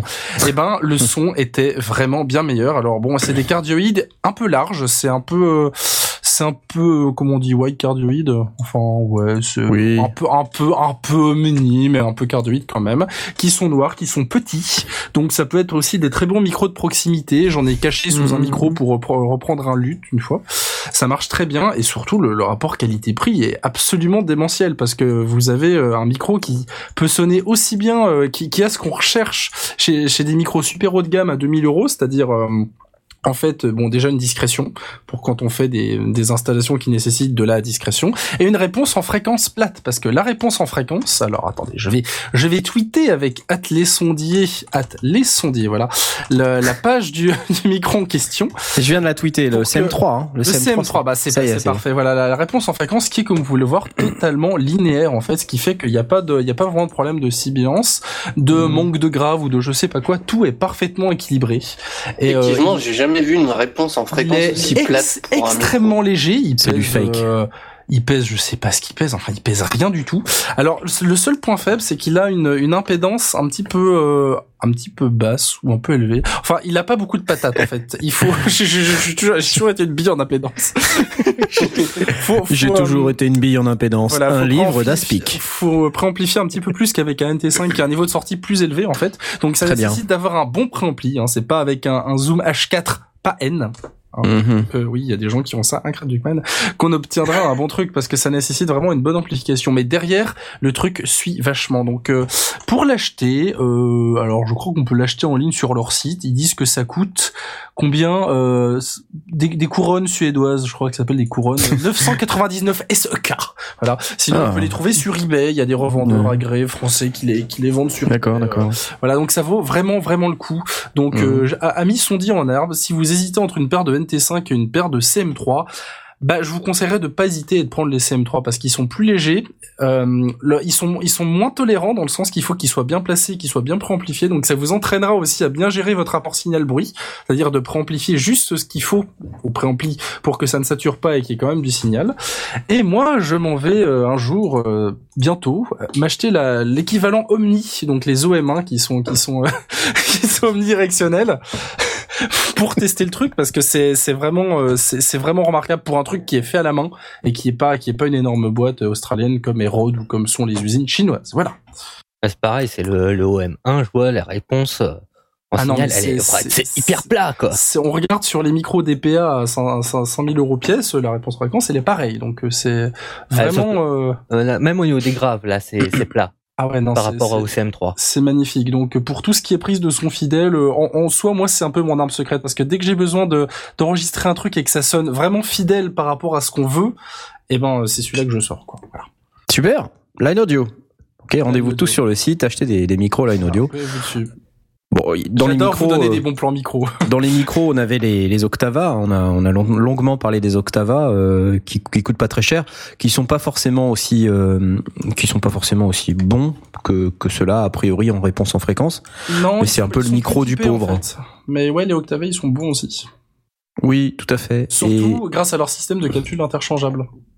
C'est ça. C'est ça qui fait leur Euh, force. c'est ça qui Pas fait une le. double provenance aussi euh, entre ceux qui sont fa- fabriqués en Russie, ceux qui Et sont les fabriqués Chinois. en Chine? Mhm, Et mhm. Octava avec un C, mais je crois que c'était euh, en 2002, 2003, 2004. Je faisais pas de son à l'époque, donc j'ai pas connu le truc. Mais il y avait une histoire, mais il y a très longtemps, ça a été éradiqué. Je sais pas s'il est encore. euh, Normalement, Dans la même avec- veine, hein. Avec votre paire d'Octava, vous recevez une courbe de réponse en fréquence avec euh, des trucs marqués en russe dessus, avec un russe gentil qui vous a noté des trucs genre cardioïdes, mais en russe. Voilà. Voilà. Donc là, vous dites euh, ah mince. Alors dans la même veine, vous avez les MK012 euh, de chez Octava, dont on, dont on avait déjà parlé, je crois une fois. Euh, quand on regarde les réponses en fréquence, c'est pas du tout, du tout, du Ah, tout la même chose. Euh, je vais euh, vous tweeter euh, le lien du MK012 et puis et, et vous allez voir que on n'est pas du tout sur les mêmes sur les mêmes standards. C'est pas pour autant que c'est un mauvais microphone. Hein. Non, pas du tout. Euh, ce que je veux dire par là, c'est que il faut pas s'attendre avec ce micro à avoir un enregistrement qui soit plat. Euh, au sens de celui que tu nous as montré chez Et Line Audio. ça sera plus facile d'avoir un enregistrement entre guillemets qui sonne bien avec un Octava parce que les, les aigus sont très mis en avant, donc on aura de l'air, on aura une impression de d'espace, Voilà. de je sais pas quoi. Voilà. Donc regardez sur la page que je viens de, de poster, les frequency response, c'est le MK012, donc euh, euh, c'est effectivement comme disait Blast, euh, ils ont un système de, de capsules interchangeables, donc c'est très pratique, euh, et chaque capsule a une directivité différente, avec aussi une réponse en fréquence différente, donc il y a du cardioïde et il y a de l'omni, et donc quand on regarde les courbes de réponse, bon c'est vrai que ça fait un peu flipper, euh, notamment la première, celle du cardioïde où là, euh, voilà, on voit clairement qu'en plus ils produisent des, des courbes de réponse euh, en fonction de, des angles. Donc on voit quand on est à 0 degré, euh, bon, c'est plutôt c'est plutôt plat. Euh, Il y a une petite bosse euh, dans le haut et une petite bosse dans le grave. Euh, par contre, quand on est à 180 degrés, là, on voit la, la Ça, courbe de réponse. C'est normal, mais mais mais euh, bon, quand on regarde la deuxième capsule, hein, qui est aussi un genre de cardioïde un peu bizarre, euh, on voit que c'est en fait. C'est la capsule hypercardio qui est très efficace d'ailleurs. Ouais, enfin c'est un hypercardio qui a une forme un peu bizarre. Il l'appelle hypercardio, mais bon, elle est pas. Ouais, elle est Super pas si. cardio. Sur le papier, elle est bizarre, mais en, en vrai, elle est très efficace. Et donc, euh, c'est effectivement des enregistrements faits avec ces micros sont euh, redoutables.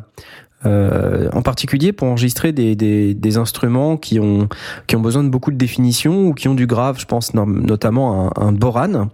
Euh, donc un boran, c'est une espèce de une espèce de percussion avec une peau euh, sur laquelle on tape avec un instrument qui s'appelle un typer. C'est un petit bout de bois euh, avec un jeu un peu particulier. Et en fait, je, je me souviens avoir enregistré avec un MK012 euh, un boran et, et le, le, le grave qu'on obtient avec ce, ce micro, c'est incroyable. Mais et aussi une définition dans l'aigu qui est euh, assez exceptionnelle. Donc un très très chouette son pour pour enregistrer euh, un très chouette micro pour enregistrer ce type de- d'instrument, ça donne un super son. Et si euh, vous, le- si vous Boran, du l'achetez, coup Pardon? Quelle capsule sur le, le Boran du coup? Le il me semble que Cardio. c'était le cardio. hein. pour avoir l'effet de proximité. Il me semble Non, que si, vous- si cardio. vous achetez un Octava Mark ou une paire d'Octava Mark ce qui est encore le mieux, achetez-les avec toutes leurs capsules. Parce que si c'est pour acheter juste un, un cardioïde, vous serez, je pense, plus heureux avec un Rode NT5 ou un Line Audio. hein, voilà. Mais euh, vraiment de pouvoir changer de capsule et donc faire le fameux couple euh, AB euh, d'omnidirectionnel qui fournit euh, normalement le meilleur son stéréophonique possible quand on fait des, quand on enregistre des gros ensembles de trucs ou même un overhead de batterie, ça peut marcher selon ce qu'on veut. Mm, mm. C'est, il y a une flexibilité qui est absolument géniale avec ce- ces, ces Octavas là. Excellent. Ouais, bah merci beaucoup en tout cas pour euh, avoir partagé Line Audio. Là, on a parlé un peu d'Octava. Est-ce que Blast, tu veux partager quelque chose toi sur les micros ou les ou d'autres trucs hardware ou- Sur les micros, non. Moi, moi j'ai mon arme secrète qui nous a déjà pas mal dépanné, c'est mes Shark DSP 110. On en a déjà parlé, euh, mais ça reste quand même mon, mon truc. J'ai toujours ça avec moi. Euh, parce que ça sert absolument à tout. Il y a toujours moyen, enfin, il y a toujours un truc où on se dit ah euh, ah ben non ça va c'est bon j'ai mes sharks avec moi. Euh, alors en live quand on a du Larsen, quand on a quand on est court et qu'on a besoin d'un préampli supplémentaire, bah ça fait préampli. Quand on a besoin de de- de- d'un petit compresseur, bah il fait compresseur. Quand on a besoin d'un délai, il fait délai. Il, il a il a tout, il a un coup bas aussi intégré. Enfin, il, il- voilà, il, est- il, il propose tout. euh, Alimentation fantôme. et, et bien sûr, il alimente fantôme. Alors, il, il peut, euh, on peut lui rentrer un micro, euh, sortir au niveau ligne ou rentrer en ligne, sortir niveau micro. Enfin, on fait vraiment ce qu'on veut. Il y a un, il y a un Mhm. pad intégré euh, et, et on choisit vraiment le, le, la, la, la, la, la plage d'entrée et la plage de sortie. Donc, on peut très bien, effectivement, rentrer un niveau ligne quand, on a besoin d'abaisser un niveau ligne. euh, bah, il va servir de pad et, euh, rentrer euh, si, on, si on a qu'une entrée micro. Donc, c'est- génial. C'est un petit, truc, ça coûte vraiment pas cher. C'est Behringer qui fait ça. Euh, et j'en ai trois. Et c'est c'est super. Je, je, je m'en sers. euh, L'anti-Larsen est très très efficace. L'anti-Larsen Larsen marche bien. fonctionne hein. pas Alors, mal du pour, tout. Pour rappeler la prouesse qu'on avait réussi avec Blast au jeu du téméraire en 2011, on avait fait une émission de radio qu'on avait sonorisée. Il y avait 11 micros statiques sur le plateau, euh, à, à 2 mètres environ de- d'une paire d'enceintes de, de, de sonorisation qui Ouais. avait été branchées sur un ampli de 200 watts ou je sais pas quoi. Et ben les Larsen ont été parfaitement gérés et contrôlés grâce au, au Shark qui, dès qu'il y avait un Larsen, analysait la fréquence sur laquelle il y avait le Larsen et mettait un, un filtre Un notch, ouais. voilà, qui enlevait juste cette fréquence-là. Donc, au bout de l'émission, les 12 bandes de fréquences détectables étaient allumées. Donc, euh, voilà. il avait bien fait son travail. Et, Et, et au 12 fur et à mesure, il continue à, à- à- Ouais. il fait ça de manière intelligente. Donc en fait, ça, il continue à analyser et celles, et celles qui ont été le moins utilisées, ben, il les libère au cas où il y en aurait Ouais. un qui repart parce qu'il en a que 12 à sa disposition. Donc il libère au fur et à mesure des fréquences en disant bon ben ok si elle repart, ben, je, je, raccrocherai. Mais si c'en est une autre, j'a- j'arrive à le faire. Et on l'a aussi utilisé pour euh, pour sonoriser euh, Magoyon de au jour du téméraire aussi. Oui, parce qu'il y avait Euh, des gros ça soucis nous- de Larsen. Parce qu'on avait des gros soucis parce que l'équipement partait un petit peu on, on avait pas mal d'équipements dans tous les sens et puis euh, il y avait une, une, acoustique qui était absolument catastrophique et on a sorti les Sharks et ils nous ont aussi bien dépanné. Parce que pour resituer rapidement, il y avait un souci de, un souci de Larsen qui était tel que lorsque le mago, donc le, le chanteur, ouvrait la bouche sans oui. chanter, ouvrait la bouche à Larsen se crée. Ça partait en Larsen, ouais. Voilà, simplement par la résonance de voilà donc il y a, y a la résonance de la bouche. Et ça s'appelle le chant des baleines pas. qui est quelque part sur YouTube parce que ça oui. ça partait dans des Larsen qui étaient très mélodieux. C'est un, un rapport avec le fait qu'il a une grande gueule ou pas? on, on, on, a dit pas, pas, sur les absents. mais si, justement, sur les absents. Ah oui, sur les absents, ok, d'accord. Non, mais c'est voilà, passionnant. Donc, ça, c'est, mon arme secrète. Euh, je, je, recommande à tout le monde d'en avoir au moins deux parce que ça permet de travailler en stéréo. Euh, ça coûte vraiment pas cher. Moi, je les ai achetés d'occasion pour une cinquantaine d'euros. Euh, et c'est, extraordinaire. C'est, c'est, un, c'est un petit outil super, super pratique. Et, et, et c'est du, du Behringer. Et voilà. c'est du Behringer. Incroyable. Et ce que j'aime beaucoup moi avec les Sharks, c'est que quand c'est en mode détection de l'arsène, ça ressemble à, vous savez, quitte euh, la voiture dans K2000. C'est ah oui, ça clignote dans tous les sens. Il y a voilà. des lumières rouges. Ah, c'est génial. Est-ce que ça, ça joue le générique aussi ou pas? Malheureusement, pas non. encore. Oh, dommage. sauf si tu, mais ouais. si tu le joues dedans, ça va pas partir en Larsen, c'est bien. Super. Le Shark DSP110, j'ai tweeté, comme ça vous pouvez aller voir et euh, l'acheter si ça vous si ça vous intéresse.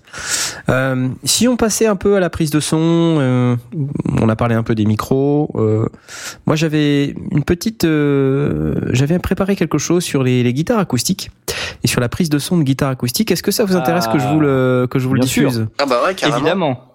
Alors j'ai j'ai préparé euh, j'ai préparé le, le, truc sous forme de MP3 pour qu'on puisse le diffuser euh, ce soir. Euh, donc là on va on va s'occuper de ça avec Aurine pendant pendant que je discute là. mais sinon vous avez également une vidéo, une version vidéo, une version vidéo de cette de cette de ce MP3 qui qui sera postée pendant pendant qu'on pendant qu'on diffusera le truc. Donc je sais pas si Aurine t'es prêt, vas-y lance. Oui, c'est parti. C'est parti.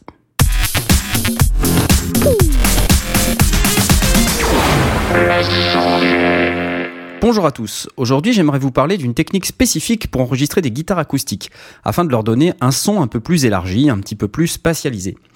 J'ai utilisé cette technique lors des enregistrements des albums du groupe Bélissandre et euh, j'aimerais partager avec vous euh, le résultat de ces, enregistrements afin que vous puissiez constater euh, le résultat. Parlons d'abord de l'enregistrement d'une guitare acoustique. Il vous faut un micro pour enregistrer une guitare acoustique au minimum et vous pouvez le placer devant la rosace ou entre la rosace et la fin de la caisse de résonance, là où commence le manche. En règle générale, ça donne un son tout à fait correct. Une autre technique, celle que j'ai utilisée donc, consiste à utiliser deux micros. Un qui est placé en direction de la rosace, l'autre qui est placé en direction de la caisse de résonance là où commence le manche. Cette technique permet d'agrandir le son et si vous utilisez le panoramique pour pouvoir envoyer un des micros à gauche et l'autre à droite, vous obtenez tout de suite un son qui est beaucoup plus impressionnant, beaucoup plus élargi, plus spatialisé. Attention cependant aux problèmes de phase qui sont introduits lorsqu'on enregistre un seul signal avec deux micros différents. Écoutons tout de suite le résultat de cette merveilleuse technique.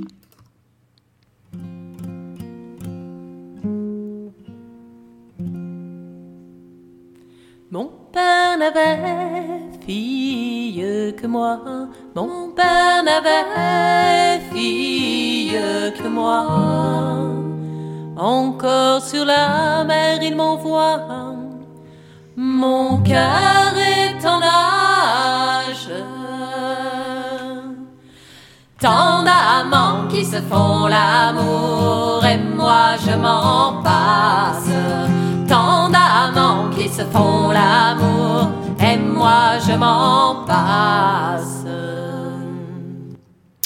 Et voilà, si on met les pistes de guitare en solo, on se rendra compte encore mieux du résultat. Gardez à l'esprit que ces morceaux ont tous été enregistrés en live avec l'ensemble des musiciens dans la même pièce. On entend donc euh, les voix des chanteuses sur les pistes de guitare. Ce n'est pas un très gros problème en soi, étant donné le volume très faible des voix euh, dans les pistes de guitare. Mais gardez à l'esprit que ça peut être un problème si vraiment vous souhaitez avoir un contrôle total sur votre mix une fois que tout ça est enregistré.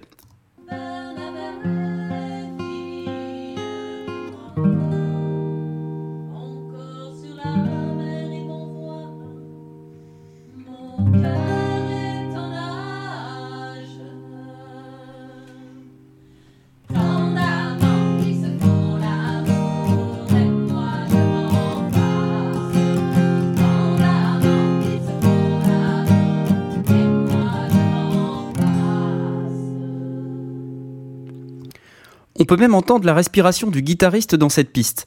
Faisons un essai. Mettons une des deux guitares au centre pour bien se rendre compte de la différence.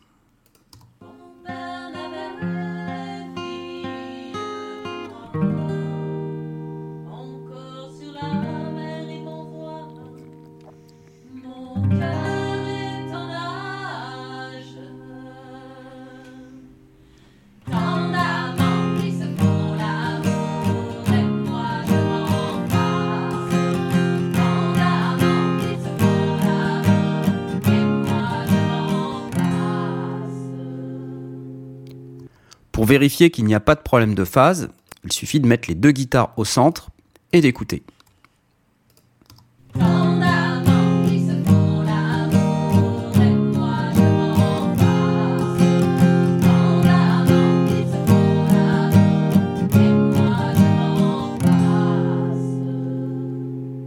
Si vous n'entendez pas de problème de son qui semble bizarre ou un petit peu casserole, alors c'est que tout va bien. Écoutons l'ensemble avec les guitares au centre. Mon père n'avait fille que moi.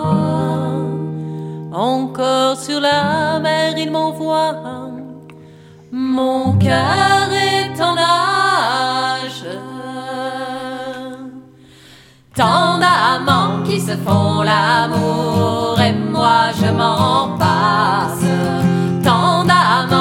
Tant d'amants qui se font l'amour, et moi je m'en passe. Comme vous pouvez le constater, ça n'a pas du tout la même présence. Si on remet les guitares comme elles étaient, vous allez voir qu'il y a une différence tout à fait notable. On réécoute. Tant d'amants qui se font l'amour et moi je m'en passe. Tant d'amants qui se font l'amour et moi je m'en passe. Il y a une vraie présence des guitares, le mix est beaucoup mieux spatialisé et on entend tout beaucoup mieux.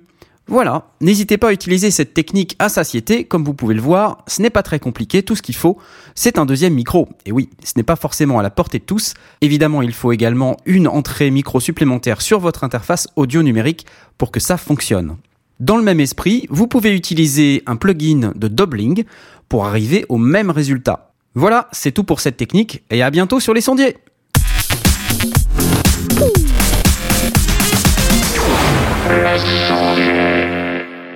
Et voilà, ça vous a plu Ouais, mais oui, Ouais, trop cool très Super, génial. instructif. Très très instructif. Oui, je me suis dit que j'allais faire une petite, euh, une, une petite, un petit fichier et puis une petite vidéo avec. Donc, si vous avez l'occasion, regardez sur Twitter. Euh, J'ai j'ai posté euh, la vidéo sur Twitter. Je vais également la poster sur le site des sondiers après l'émission, de manière à ce que vous puissiez la voir. Même lorsque vous écoutez en replay. Voilà. Euh, Bah, enfin, si, je- si je peux me permettre, euh, moi, enfin, j'aime bien euh, cette, cette approche de dire, euh, ben, euh, je pourrais mettre qu'un micro, par exemple, mais si j'ai la possibilité d'en mettre un deuxième, ben, je vais le mettre. Si ça me coûte pas grand chose, ça, ça pourra toujours me servir, en fait. absolument. Voilà. Sur les guitares disto, d'ailleurs, c'est, on voit souvent devant les amplis une ribambelle de micros. Euh, donc des types de micros différents, placés différemment devant le HP, de manière à pouvoir doser, euh, doser euh, Les différentes fréquences. Les différents- comme ça, les ouais, différents les types de micros. et pouvoir construire comme ça son, son son de guitare. Donc voilà, un bon, un bon moyen de, de trouver, de trouver de quoi faire quelque chose de sympa. Rajouter des micros, c'est toujours bien. Si vous avez de quoi, c'est toujours bien. Est-ce que, alors du coup, Asmot, euh, est-ce que, est-ce que toi, tu as des, des, des choses que tu veux partager en prise de son, ou est-ce que tu, tu préfères passer, passer ton tour, ou est-ce que Non, tu... bah, si, on est tout, si on garde le, le sujet de la guitare, euh, alors moi j'aurais pas, tu vois, par exemple, j'aurais pas forcément mis euh, un micro vers la rosace comme toi tu dis, Mhm. mais par contre, euh, euh, je suis pas euh, un espèce de nazi, c'est-à-dire que si pour toi ça sonne, et ben tu vois, tant mieux quoi. Et euh, il y a beaucoup de gens sur internet, je sais pas, qui vont te dire non, il faut pas mettre vers la rosace, euh, c'est brouillon, c'est ça sonnera jamais. Ben ouais, ben si dans ton cas ça sonne, ben vas-y mec, Ça dépend de ce quoi. que tu joue le guitariste. Ça dépend de ce que joue Ouais, mais ça dépend de comment joue le guitariste. Pour être totalement honnête, euh, c'était pas toujours orienté vers la rosace. En fait, euh, c'était orienté euh, vers le, le, le manche euh, et vers le chevalet. c'est-à-dire tout le bas de la guitare. Où, euh, et donc c'est en faisant un peu, La euh, table elle-même, ouais. voilà, c'est en faisant un peu le mix des deux micros qu'on parvient à obtenir un son plutôt sympa. Des fois c'était sur la sur la rosace, des fois c'était plus sur le chevalet. Ça dépend, ça dépendait. Voilà. Ça faut faire des tests. Il y a pas il y a pas vraiment de règles. euh. C'est ça, c'est ça. Faire des tests et se guider sur l'oreille, c'est exactement pareil sur euh, une prise de son ampli. Euh, Mhm. Tu vas mettre par exemple un dynamique euh, sur la sur la gamelle sur le haut-parleur. Et ben, euh, en fait, tu le déplaces quoi, le, le long de ton Ah oui, oui, haut-parleur et tu vois où est-ce que ça sonne, parce que il n'y a pas une position consacrée devant ton haut-parleur. Euh, tu vas le déplacer euh, du, du milieu vers le bord. Et euh, alors, je sais plus dans quel ordre c'est, mais euh, euh, d'un côté c'est très incisif et, et, euh, et de l'autre côté c'est euh, c'est euh, beaucoup moins incisif. Mhm. Ben, selon ce que tu as L'angle besoin. aussi euh, peut changer. Voilà. Et euh, donc moi, ce que je fais en général, c'est ça, c'est-à-dire que je, je commence par un micro euh, dynamique euh, sur euh, sur le haut-parleur et je le déplace selon selon ce, ce qui me plaît vraiment, parce que je le mets, je, je vais être honnête, je le mets jamais au même endroit, quoi. Et euh, de toute façon, je note jamais ce que je fais, donc euh, voilà, c'est une super pratique. Et, euh, et je mets je mets toujours un, un deuxième micro statique euh, derrière, en fait, euh, justement pour euh, avoir euh, un petit peu plus la présence de la pièce et euh, pour pouvoir corriger certains trucs quoi. Et puis parce que j'ai deux prix sur ma carte son donc en fait euh, ben pourquoi pas tu vois. Et peut-être que si ça me plaît pas et ben c'est pas grave je mettrai un ampli virtuel et que ma prise de son est complètement à chier. C'est pas grave. Voilà Ok. Euh, Est-ce que alors soit Blast ou Aurine. Aurine, on t'a pas beaucoup entendu. Je sais pas si tu Ouais, ouais. si tu veux si tu veux prendre la parole ou pas. Alors moi, moi c'est le, on va dire, moi c'est surtout pour les prises batterie. Eh, oui. Parce que Ah, c'est étonnant ça. C'est bizarre. Oh. Non, Parce qu'en fait, c'est surtout voilà, en ce qui concerne les overheads en général. Mhm. Parce que on a tendance à placer les, les, les micros un peu euh, en mode euh, soit B en, ou en XY, ça dépend en fait de ce qu'on veut faire. Oh, voilà, au- sur les côtés de la batterie. Mais le problème, c'est que en fait, c'est pas comme ça qu'il faut faire. Ah. Eh oui. Le truc, c'est euh, en général quand on met un couple de micros en overhead, le, il faut en fait les centrer par rapport à la caisse claire. Et pourquoi, dans le principe? Pour Pourquoi? éviter justement les problèmes de phase avec le avec le micro qui reprendra la caisse claire. Et pour que la Hmm. caisse claire soit centrée dans le mix et se retrouve pas Hmm. décalée aussi un C'est petit ça. peu, euh. Mais- ça. La caisse claire, elle a pas forcément besoin d'être euh, d'être centrée. Après, ça Même la que plupart du temps, euh, elle est elle est plutôt sur le côté. D'ailleurs, le batteur quand il joue, Oui, dans- il joue avec dans la caisse tous claire les sur le côté. disques, euh, à part peut-être les trucs de jazz fusion du, du Ouais, ouais. mec là qui dont j'ai La caisse claire, est au centre, ouais, voilà. c'est La caisse claire est centrée, ouais. Là, dans, dans, dans la production musicale, la caisse claire est centrée, même si en vrai. euh, Ouais, ouais. C'est- Oui, non, c'est, c'est- après, c'est, hein. c'est un, c'est un choix, hein, Mais, euh, après, J'avais comment, un prof qui était partisan de la caisse claire au centre. Mhm. J'ai jamais été vraiment très d'accord avec lui, mais Parce qu'en fait, le son moderne, c'est euh, qu'il y a beaucoup de claire et qu'elle est bien bien dans ta face niveau mixage, donc euh, heureusement qu'elle est au centre, parce que sinon ça deviendrait fou. C'est pas comme les albums des Beatles avec la batterie qui est tout à droite. Complètement à droite. c'est Ouais, à ça, ouais. la guitare à droite, la batterie à gauche. Elle la voit toute seule à gauche. ouais. et après, je vois- après, il y a aussi euh, quelque chose à faire pour éviter, juste, pour vraiment voir si, euh, quand les micros sont bien placés.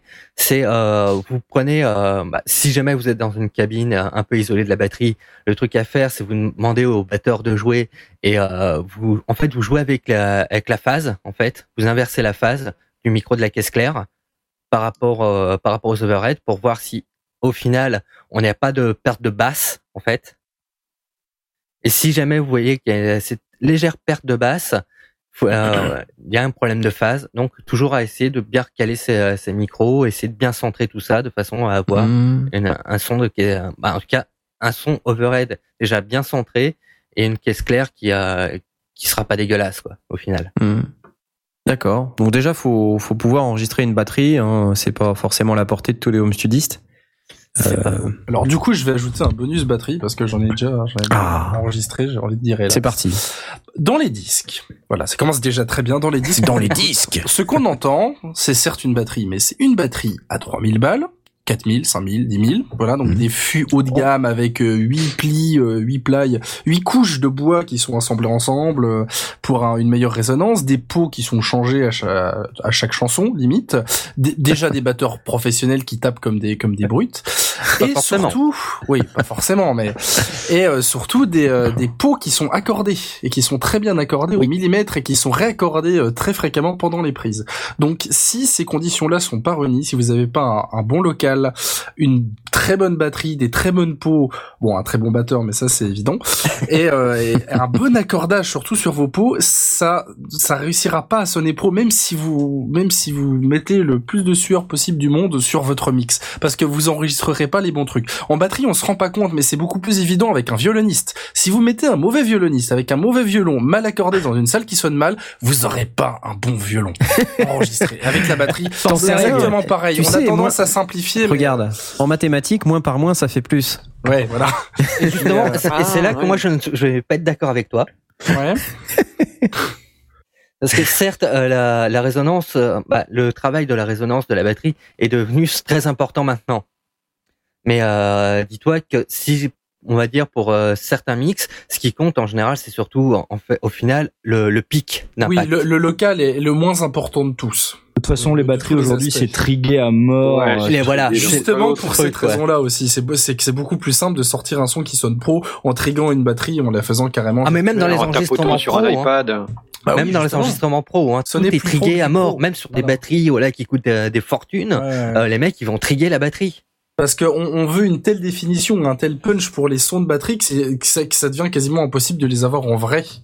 Sauf en réunissant vraiment toutes les conditions au millimètre. Mais c'est mais c'est un, problème après que moi je trouve, c'est que après toutes les batteries se ressemblent. Mais bon. Voilà, il y a une escalade de plus en plus et toutes les batteries sonnent exactement comme Superior Drummer.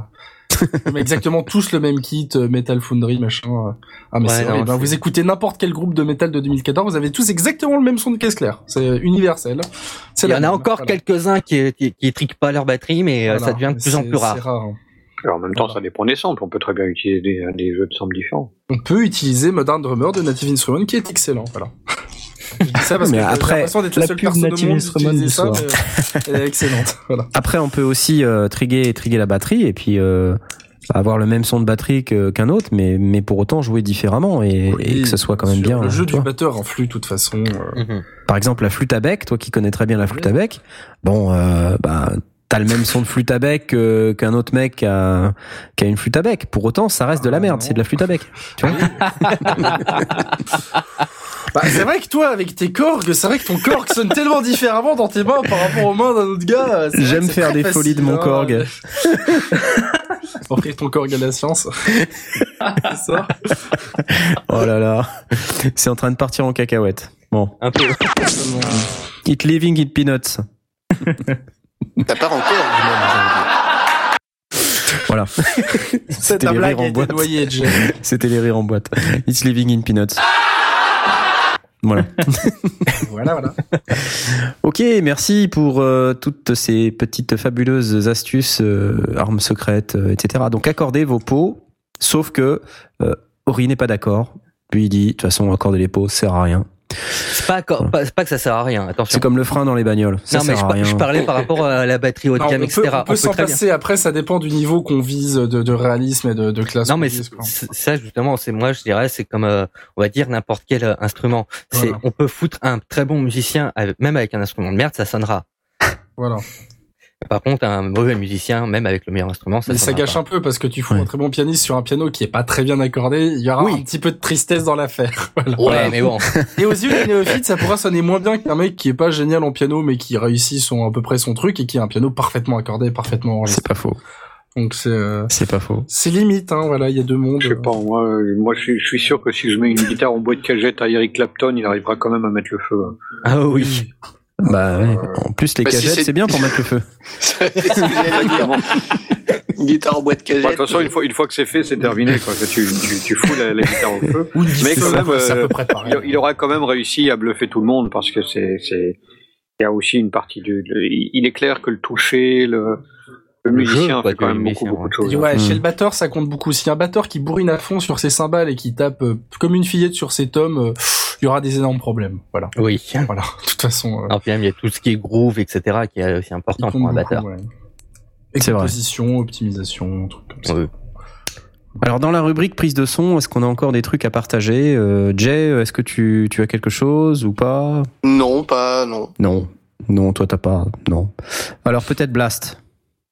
Euh, je- on, on va parler des podcasteurs pour une fois. Euh, Ah, très bien. Ah, les, les- c'est c'est un truc. euh, D'ailleurs, euh, Aspic va pouvoir nous le, nous le raconter. Ça lui est aussi arrivé, mais mais je pensais pas à Aspic quand j'ai quand j'ai pris Quelle cette, balance. cette petite note. Non non non non non. C'était c'était en direct.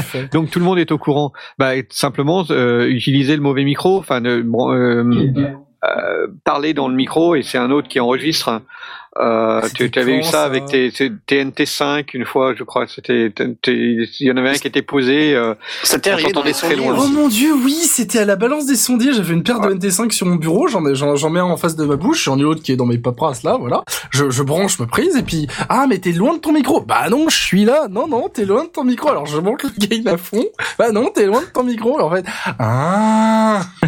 C'était la gamelle Alors- du sondier. donc donc non non non. La deuxième. Je, je sais que ça arrive. Faut, faut écouter le très son qu'on ce balance et tapoter sur son Euh, micro. Voilà, c'est- pas de secret. Ça arrive donc au meilleur, mais euh, j'ai entendu aussi un certain nombre de, de, de, de fois euh, un des, des, des podcasts, surtout surtout les podcasts en live où il est, il est difficile de euh, de réagir euh, immédiatement et ou, ou d'écouter, puis après c'est trop tard, c'est dans la boîte, d'avoir euh, le le- l'animateur qui fait son qui fait toute son émission et, et, c'est sympa, etc. Et on dit mais D'habitude, t'as un son qui est quand même meilleur, et là, on effectivement, ouais, euh, je me suis trompé, euh, j'ai, j'ai pas branché ou j'ai pas mis le bon micro dans mon dans mon routage, et puis euh, c'était, euh, j'ai enregistré avec le, micro de mon laptop, alors qu'il parlait bien dans son super micro de la mort. C'est toujours évidemment, euh, bah là, on est typiquement dans la gamelle. Alors moi, le truc que je fais, alors c'est pareil aussi quand euh, j'enregistre en, saga MP3 et que j'ai fait, j'ai jamais le même routage sur mon ordinateur, donc je veux vérifier que c'est bien mon le, bon micro qui fonctionne. Simplement parler, ça marche pas toujours parce que évidemment tous les micros tous, les micros captent quelque chose, c'est difficile de, de, se, de s'en rendre compte. Simplement le fait de de, de d'effleurer, de, de, de, de toucher, de caresser doucement la, la, la capsule du micro, euh, ça fait absolument pas de bruit et du coup le micro qui lui est actif, euh, ben on, il, il prend plein de graves. Ça et- fait ça. voilà, exactement. Et il faut, pas plus pour vérifier que c'est bien Parce le bon déjà micro là, c'est actif. moche, voilà. Mais Ça dépend suffit avec quoi tu le touches, hein. Vous pouvez utiliser votre barbe pour faire ça. hein. Voilà. C'est- Fais-le, c'est- fais-le, fais-le qu'on entende vraiment? Euh, Donc ça veut dire que t'as pas l'antidote. moi, je peux essayer, regarde. Je peux essayer. Alors, on dirait une râpe à fromage un petit peu. Bah, c'est ma- c'est ça, c'est ma barbe. D'accord.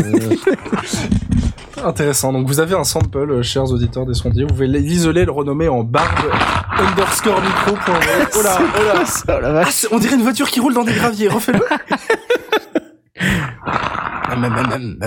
C'est une folie artiste. Voilà. Donc pour pour moi c'est un, un truc qui est, qui est important parce que ça prend deux secondes à faire. Faut toujours le faire parce que on a toujours un routage qui est qui a foiré ou euh, parfois on va se rendre compte qu'on n'a pas branché l'alimentation fantôme et qu'on parle dans le vide euh, ou éventuellement qu'on a appuyé sur le bouton mute et qu'on a oublié de le, dé- le déclencher. Enfin bref, il y a, y a 50 000 raisons de vérifier que ça fonctionne et pour vérifier que c'est le bon micro, simplement le fait de caresser la capsule, euh, éventuellement avec sa barbe, va permettre de s'en rendre compte très très vite. Et si on le fait pas, eh ben, euh, c'est la gamelle du sondier assurée euh, au moins une fois sur dix.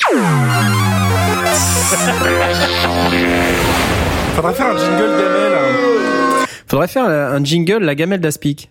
Oh non. Très non, bien. parce que ce, ce, ce coup-là, je l'ai, je l'ai eu au moins quatre ou cinq Tout le fois monde euh, l'a déjà fait dans sur les vie, trois ça. mois, les, les trois derniers mois. Ça, ça, c'est arrivé à tout le monde. Ah non, moi j'ai toujours euh, le même config, il y a rien qui bouge. Bon, c'est bien. Alors, on, on- on te, on te rappellera et on isolera ce sample le jour où tu auras un problème de micro et que tu auras été trop confiant. Pas de souci, t'inquiète On pas. pourrait euh, faire une chanson avec les, euh, avec les. Non, moi j'ai aucun problème de Aurine.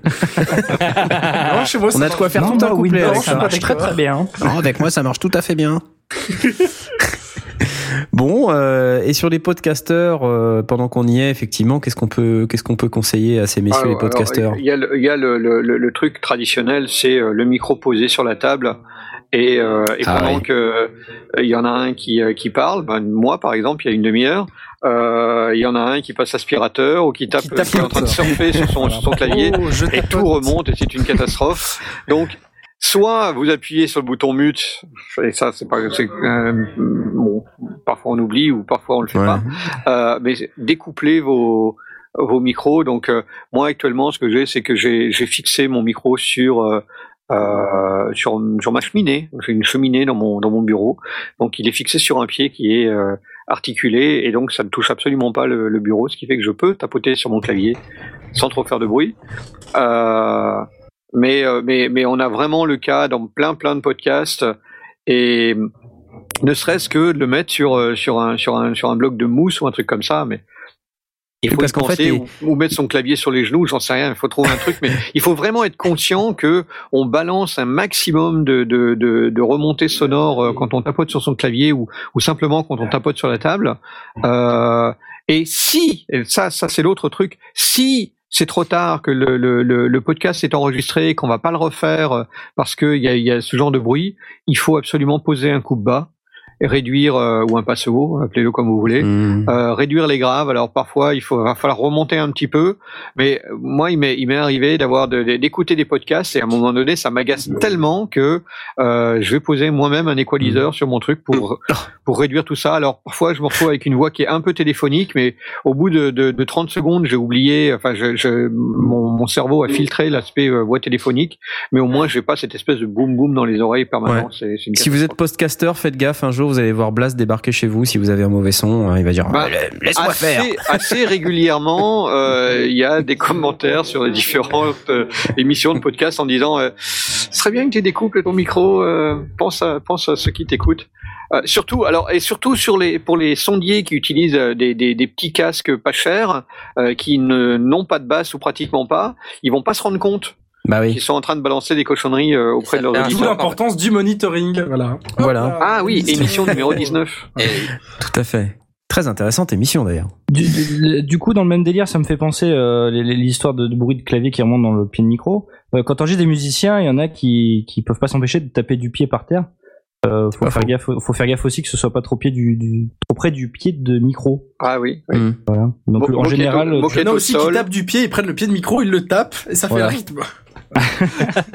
donc, en- général, tu, tu tapes sur le pied avec avec un marteau, il recommence pas.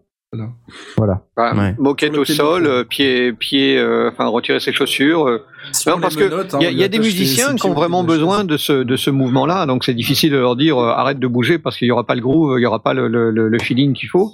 Mais effectivement, un bon un bon morceau de moquette bien épaisse sur le sol, ça peut aider. Un bon morceau de musique, un bon morceau de moquette. Voilà. C'est lié. Quand on fait un podcast, si on a un colloque euh, qui derrière, euh, je sais pas, commente euh, sur euh, n'importe quel événement politique, euh, bah lui dire de fermer sa gueule, quoi, par exemple. Aussi, ça peut être. euh, par exemple. Éventuellement. Tu vois éventuellement. Voilà. Euh, Parlons bon, de parlons de moquette. euh, J'ai un truc tu- que je, Non, j'ai arrêté de fumer, le- je vous désolé, le je- délivre. Mondial, moquette. Euh, ouais, tout à fait. Euh, j'ai- J'avais besoin de faire un, vous savez, les, les, les systèmes qui permettent de passer des câbles euh, au sol pour pas qu'on marche dessus, pour pas qu'on se casse la gueule. euh, Ouais, ouais. Enfin que parce qu'il y a, il y a plein de il y a plein de publics et quand on fait un enregistrement dans une église par exemple d'une chorale comme cet après-midi euh, et j'avais besoin de tirer je sais plus 4 mètres de 4 mètres de câble euh, en, en, en travers de la, de la de la salle. Et donc euh, à la répétition précédente où j'avais juste posé ça en vrac j'ai eu à peu près 200 personnes qui ont été marchées sur mes câbles, ce qui m'énerve profondément, euh, pour plein de raisons. D'abord parce que ça les abîme, ensuite parce qu'ils risquent de se casser la gueule et surtout d'entraîner le micro qui risque de partir dans leur direction et non seulement ils vont se casser la gueule, mais ils vont se prendre un pied micro sur la et tête. un micro sur la gueule.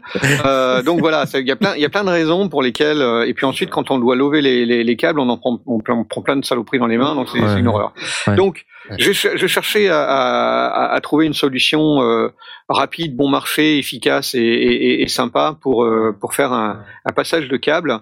Euh, alors je sais qu'il y a, une, molette qui permet d'utiliser directement du gaffeur, mais, mais ça me convient quand même pas trop parce que si on marche dessus, on continue à abîmer les câbles. Et un passage de câble, ça coûte super cher. J'ai regardé, on, on est rapidement à quelque chose comme 10-15 euros le mètre. Euh, en prenant vraiment les trucs les plus simples et puis il faut quand même de toute Ouais. façon les gaffer au sol parce que ça glisse et que c'est une horreur. Ouais. Bref, euh, je cherchais une solution pas chère. Et ben, j'ai pris un vieux carré de moquette euh, qui, qui traînait dans ma dans ma cave. Je l'ai découpé en bandes longues, les plus longues possibles, de de, de 3-4 cm de, de large. J'ai commencé par poser ça, euh, par en poser une au sol euh, avec avec du gaffer pour euh, pour euh, la, la fixer. Euh, et puis j'ai glissé mes, mes fils de micro euh, sur le bord de cette de cette longue bande de de, de moquettes. Euh, J'en ai posé une deuxième bande de moquettes de l'autre côté. Donc du coup ils étaient grosso modo en sandwich. Et euh, j'ai gaffé le tout pour pas que ça glisse et que ça, et pas qu'on se casse la gueule dessus. Et c'est génial, c'est super propre, ça coûte rien parce que c'est vraiment, c'était vraiment une chute. Euh, si on n'en a pas dans sa cave, euh, il suffit d'aller euh, chez Mondial Moquette et, et leur demander un, un, un fond de, de, enfin une, une, une queue de, une queue de, de euh, de, Une queue de moquette, ouais. de- Enfin, ouais, s'appelle un une fin de rouleau, une chute Ouais, ou un ouais. truc comme ça. Et, euh, et, et vraiment, c'était su- alors du coup, c'est pareil. C'est comme c'est pas rigide. J'ai roulé ça, ça dans- j'ai roulé et rangé dans ma boîte, ça prend absolument pas de place. Euh, et j'ai trouvé que l'idée était excellente. Donc je vous la délivre.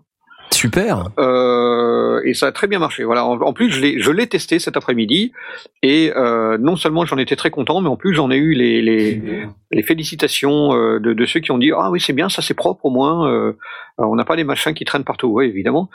Ouais. Euh, et surtout l'autre truc, c'est que à la différence de, de, de, de- des câbles où les mecs marchaient dessus allègrement. Quand il y a de la moquette, ils passaient d'un sol carrelé à de, à de la, à de la moquette, et du coup, ça, ils le ressentaient beaucoup plus fort, et très vite, ils enjambaient. Ils restaient pas le pied dessus. Donc du coup, ça n'abîmait encore moins mes câbles. J'ai tr- j'ai trouvé ça vraiment Voilà. l'idée euh, magique. Fa- fabuleux. Euh, que dire J'en ferai peut-être même une vidéo. Applaudissements. j'en ferai une vidéo sur YouTube. Applaudissements. Voilà. Voilà. Applaudissements plus euh, plus public. Non, c'est pas la bonne. Ça. Voilà.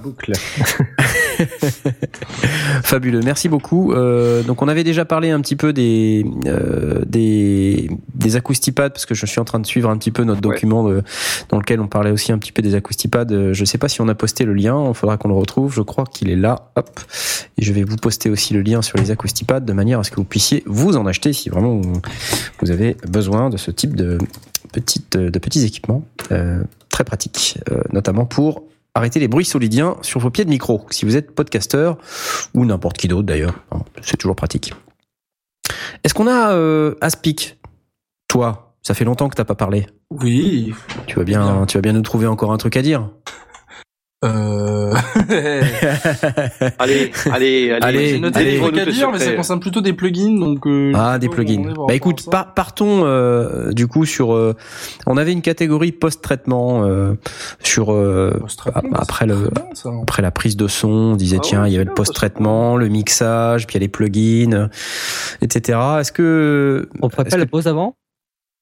Euh, on peut faire la pause avant, ouais, effectivement, parce qu'il est déjà, il est déjà 10h30. C'est, c'est complètement ouais. incroyable. C'est complètement incroyable. Merci de nous rappeler à l'ordre. Euh, bah écoute, t'as qu'à nous dire de quoi, euh, de quoi il retourne, hein, et quelle est la pause. Vas-y. Bah la pause c'est euh, Usual Story de Nayari. et c'est pas euh, machin de Psychocine.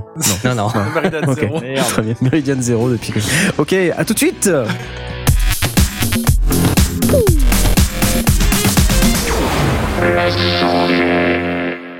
Re-bienvenue de re-bienvenue, c'est nous euh, dans les sondiers. numéro C'est quoi cette reprise Dans les studios. dans les sondiers numéro 20, émission dédiée aux armes secrètes. Bravo. Alors pour l'instant, nos armes secrètes sont pas Bah, très secrètes, mais applaudissements euh, chez Knarf. voilà, mon arme secrète, c'est ça. Voilà. Et continuons euh, sur les, les post-traitements et, euh, et on va arriver sur le mixage où on va avoir beaucoup beaucoup de choses à dire. Donc autant y aller tout de suite, sinon ça va durer 12 heures. Euh, donc allons-y. Allons-y. Oui, Par exemple. allons- Allons-y, moi, euh, qui était Aspic. spont- spontanément coupé. Spontanément. Par, euh, Voilà. euh, Usual Story de Nayari tiré de leur album Plug and Play, entre parenthèses, Loud. Hmm. Donc. Et non pas Meridian Zero de Psychocine. mais voilà. Donc, alors, euh, voilà. Donc, je vais vous parler euh, de ce que je considère euh, limite. On, on en est au, vraiment au post-traitement, pas au mixage, parce que je considère euh, même presque pas ça comme des outils de mixage tellement ils sont ils sont transparents et efficaces en fait. Alors déjà pour commencer, une petite reverb. Oui, mais laquelle? Il s'agit de Reflector de Native Instruments. Non, non, je ne suis pas encore endorsé par Mhm. Native Instruments. J'aimerais Ouais, non. Ils ont refusé de nous endorser. voilà, donc c'est une reverb, à- Mhm. un plugin de reverb à convolution qui s'intègre au plugin euh, Contact, hein, tout simplement. Mhm. Je crois que c'est ça, oui. Contact, Player euh, gratuitement ou Contact Player, euh, ou Contact pas Player si vous avez payé Contact. Donc ça coûte euh, 99 euros et c'est absolument fabuleux parce que euh, c'est euh, à, à- à ce jour la meilleure, euh, le meilleur plugin de reverb que j'ai jamais utilisé parce que déjà il y en a beaucoup, il y a un choix absolument euh, gigantesque, il y a plus d'une centaine de d'impulsions donc de choix différents d'environnement qui sont très variés, qui vont de la petite cabine de prise de son à la cathédrale, à une très longue cathédrale qui a 17 secondes de reverb, à une salle, au haut-parleur d'une salle, à plein de, de reverbs qui sont totalement abstraites. Euh, Enfin, il y a vraiment de tout. Il y a des plaques aussi, des, des plates, des springs. Et euh, avec ça, on peut, euh, on peut à peu près mettre n'importe quel type de reverb sur n'importe quoi, On écoute. et ça sonnera bien.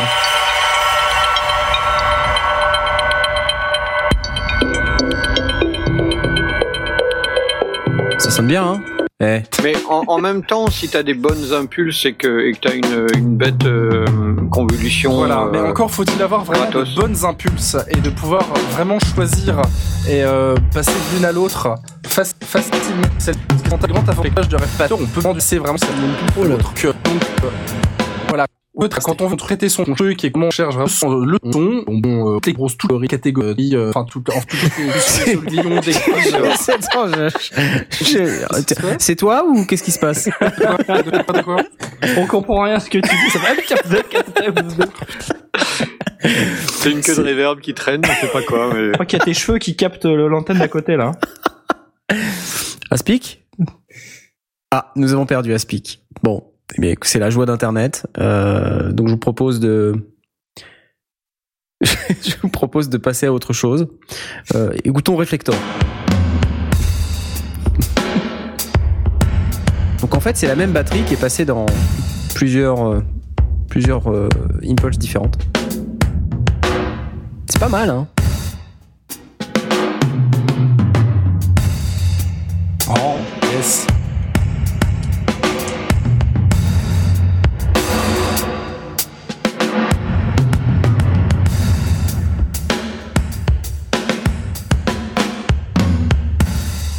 Même en mono, ça sonne bien en fait dans le dans la cabine de contrôle des sondiers. et, et je peux vous dire qu'en stéréo, ça, ça déchire En grave. stéréo, ça, ça déchire grave. En fait, je, je le mets dans tous les trucs que je sors où il y a de la reverb, mais ça s'entend même pas forcément tellement c'est bien foutu. Petit aparté qui explique la raison de mon son bizarre. Alors, j'utilise une Focusrite Saphir 6 USB que je vous conseille pas d'acheter du coup, sinon il va vous arriver la même chose.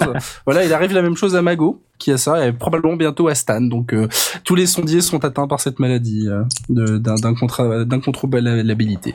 Alors, maintenant qu'on a parlé de reverb, parlons de euh, non-saturation grâce à Ozone. D'Isotope. Donc Isotope, c'est la, la, la boîte. Voilà, ça c'est l'arme secrète ultime ça. Donc, ça- en fait, à un moment, voilà, euh, les premières années de ma vie de sondier, j'utilisais pas ça, donc je mettais une espèce de limiteur à la sortie. Bon, ça marchait à peu près bien. Et un jour, j'ai découvert Ozone et j'ai découvert le plaisir de pouvoir euh, maximiser son son, en fait, euh, être assuré que le signal euh, dépasse pas les 0 dB, ce qui est très important quand on exporte du son. Ça évite tout simplement que ça ne sature pas et de pouvoir euh, s'assurer qu'il y a le plus de pêche possible en amont, en respectant ou pas les dynamiques. Donc selon le, le style de musique, en classique, il faut les respecter pas mal, en rock, voilà, hein, euh, en métal, il faut que, enfin plus le plus le style est surproduit, moins il y a de dynamique. Hein, c'est l'effet énergie très connu de ceux qui écoutent énergie. Donc grâce à Ozone, on peut masteriser euh, entre guillemets sa piste très facilement en ajustant et en, en renforçant euh, le, ça s'appelle euh, le, le, le- la section du logiciel qui permet de faire ça s'appelle, je crois, euh, maximiseur, limiteur, enfin, et, et. Enfin, c'est un truc génial qui permet simplement de donner une patate d'enfer à vos mix et à, à ce qu'ils soient aussi compact qu'un mix du commerce bien léché. Et il n'y a pas que ça, il y a aussi un égaliseur, il y a un truc de reverb, il y a un, élargisseur stéréo, il y a un truc qui rajoute des harmoniques. Enfin, c'est un, vraiment un très très bon plugin à mettre euh, en bout de chaîne de votre de votre logiciel euh, audio numérique, qui fera vraiment le café. Il fera tout. Il empêchera que ça sature. Et euh, c'est c'est un c'est vraiment un très très bon truc et j'appuie dessus. J'appuie vraiment sur le fait que ça soit bien. Il y a la version 6 qui est sortie euh, très récemment. Ils ont un peu allégé leurs tarifs. Je crois qu'il y a des versions moins chères. Bon, moi, j'ai la version complète que j'ai totalement achetée euh, pour euh, les oula 600 euros. Je sais, je veux même pas savoir combien ça coûtait à l'époque. La Je l'ai version- acheté, hein. La version 6 est à 250 dollars et la version Advance est à 999 dollars. Voilà, très bien. Donc, je vous conseille C'est de cher. la Ouais. Mais voilà, c'est c'est vraiment un, un, un très bon soft qui a bon, euh, il, il, il a quand quand pour caractéristique de bouffer pas mal de, processeurs. Donc euh, c'est impossible. Le, zéro latence avec euh, avec Ozone, c'est totalement impossible parce que même avec un bon ordi, vous aurez une demi seconde de latence si vous tentez d'enregistrer en live avec Ozone dessus. Donc c'est vraiment pour euh, pour du mix. Hein, c'est pour vraiment de la de la post prod. Espérez pas l'utiliser dans un contexte de, avec un retour direct sans latence. Et ça peut mettre vraiment à genoux votre ordi si vous si vous pompez trop dessus. Parce que c'est vraiment optimisé. euh, c'est un, un peu optimisé. euh, comment dire pro prosumer, c'est-à-dire utilisateur qui se veut pro. Parce qu'il y a des presets dedans. Par exemple euh, rock, euh, pop, jazz, machin, euh, smooth, qui sont pff, qui sont honorables, qui peuvent faire un peu le travail, mais en ajustant précisément vos tous les paramètres du logiciel, vous pouvez arriver vraiment à un mix qui peut sonner très pro. Et euh, c'est vraiment un outil indispensable pour pouvoir sortir des, des, des pistes finales qui ressemblent à des, à des trucs un petit peu léchés. Voilà. Mm. Tout simplement. Moi, dans le même esprit, euh, mais mais c'est c'est effectivement dans le cadre du du post traitement, euh, j'ai une arme secrète également. J'en ai plusieurs, mais j'ai une arme secrète euh, que j'utilise à toutes les sauces, qui est vraiment un truc fabuleux, fantastique, qui est hyper utile. Euh, alors il y a Ozone, mais comme tu viens déjà de le dire, je vais pas en parler. Euh, moi, c'est euh, un plugin de Waves. Euh, alors les plugins de Waves sont sont réputés assez chers. Ah, c'est le OneNob? Euh, non, c'est le L1 Ultra Maximizer. ah. Alors ça, euh, c'est le plugin de maximisation euh, le plus transparent qui m'ait été donné de, de tester. Euh, et je l'ai acheté dans, dans un pack, euh, dans un pack Waves euh, qui s'appelle le Waves Native Bundle. Je sais plus si c'était le Silver ou le Gold. Euh, je crois que j'ai pris que le Silver. Euh, dans lequel tu as un tas d'autres d'autres plugins très très sympas, euh, dont les égaliseurs paramétriques, un DSR qui est super, Max Bass qui qui, qui est vachement bien pour pour pouvoir enfin gérer son son grave de manière très fine. Le native bundle de, de Wave, ça vaut rien, ça vaut dans les 100 euros. Euh, pour les plugins que vous récupérez, et, et en plus dedans il y a la True Verb. Et la True Verb, c'est une reverb de ouf. hein. Euh, Il y a les SSL dedans? Non, il n'y a pas les SSL, non. C'est dommage. Oh, Ouais, pas c'est dommage. non plus. Non, non, là il faut, là il faut payer un peu plus cher. Mais euh, les plugins Waves, honnêtement, c'est, euh, pour moi, c'est les plugins les, enfin les, les plus, les plus utiles. Euh, et donc, euh, si, si j'ai un achat à conseiller, euh, vraiment une grosse, grosse, grosse arme secrète, c'est euh, le Waves Native Bundle, euh, le Silver ou même le Gold si vous avez les moyens d'a- d'aller. Je crois que je suis en il y a train de souvent regarder sur plein de Thomann. réductions en fait. Il y a En plus, il y a souvent plein de réductions. Est à 129 dollars au lieu de 300 en ce moment. En ce moment, le Native Gold, il est à 199 dollars au lieu de 800 dollars. Ouais. Hmm. Ah bah le Native Euh, Gold c'est c'est un truc de malade. Il faut, enfin c'est vraiment un super truc. Par contre, c'est c'est blindé un niveau protection euh, des autorisations, des machins. euh, je- Oui, je- mais bon euh, après t'as accès aux updates et tout ça. Donc ça, ça vaut le coup parce que c'est des, c'est des plugins qui sont vraiment généralement beaucoup plus pro et beaucoup plus efficaces que ceux qui sont dans nos, dans nos, dans nos, dans nos DAW, quoi, dans nos digital audio Bah, workstation. euh, ne serait-ce que les égaliseurs euh, et pour moi rien que pour euh, le, le Renaissance EQ, le Max Bass et le L1 Ultra Maximiseur.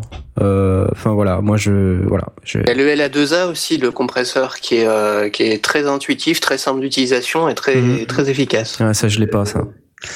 Mais euh, moi j'utilise le, le maximiseur sans arrêt parce que en fait il y a des maximiseurs déjà intégrés dans les dos, mais c'est souvent de la crotte. Ouais, Euh, oui. Alors que là, c'est un plugin qui est très fin, qui qui marche très bien, qui sature pas et tout. Enfin, c'est vraiment un truc super. Je le conseille.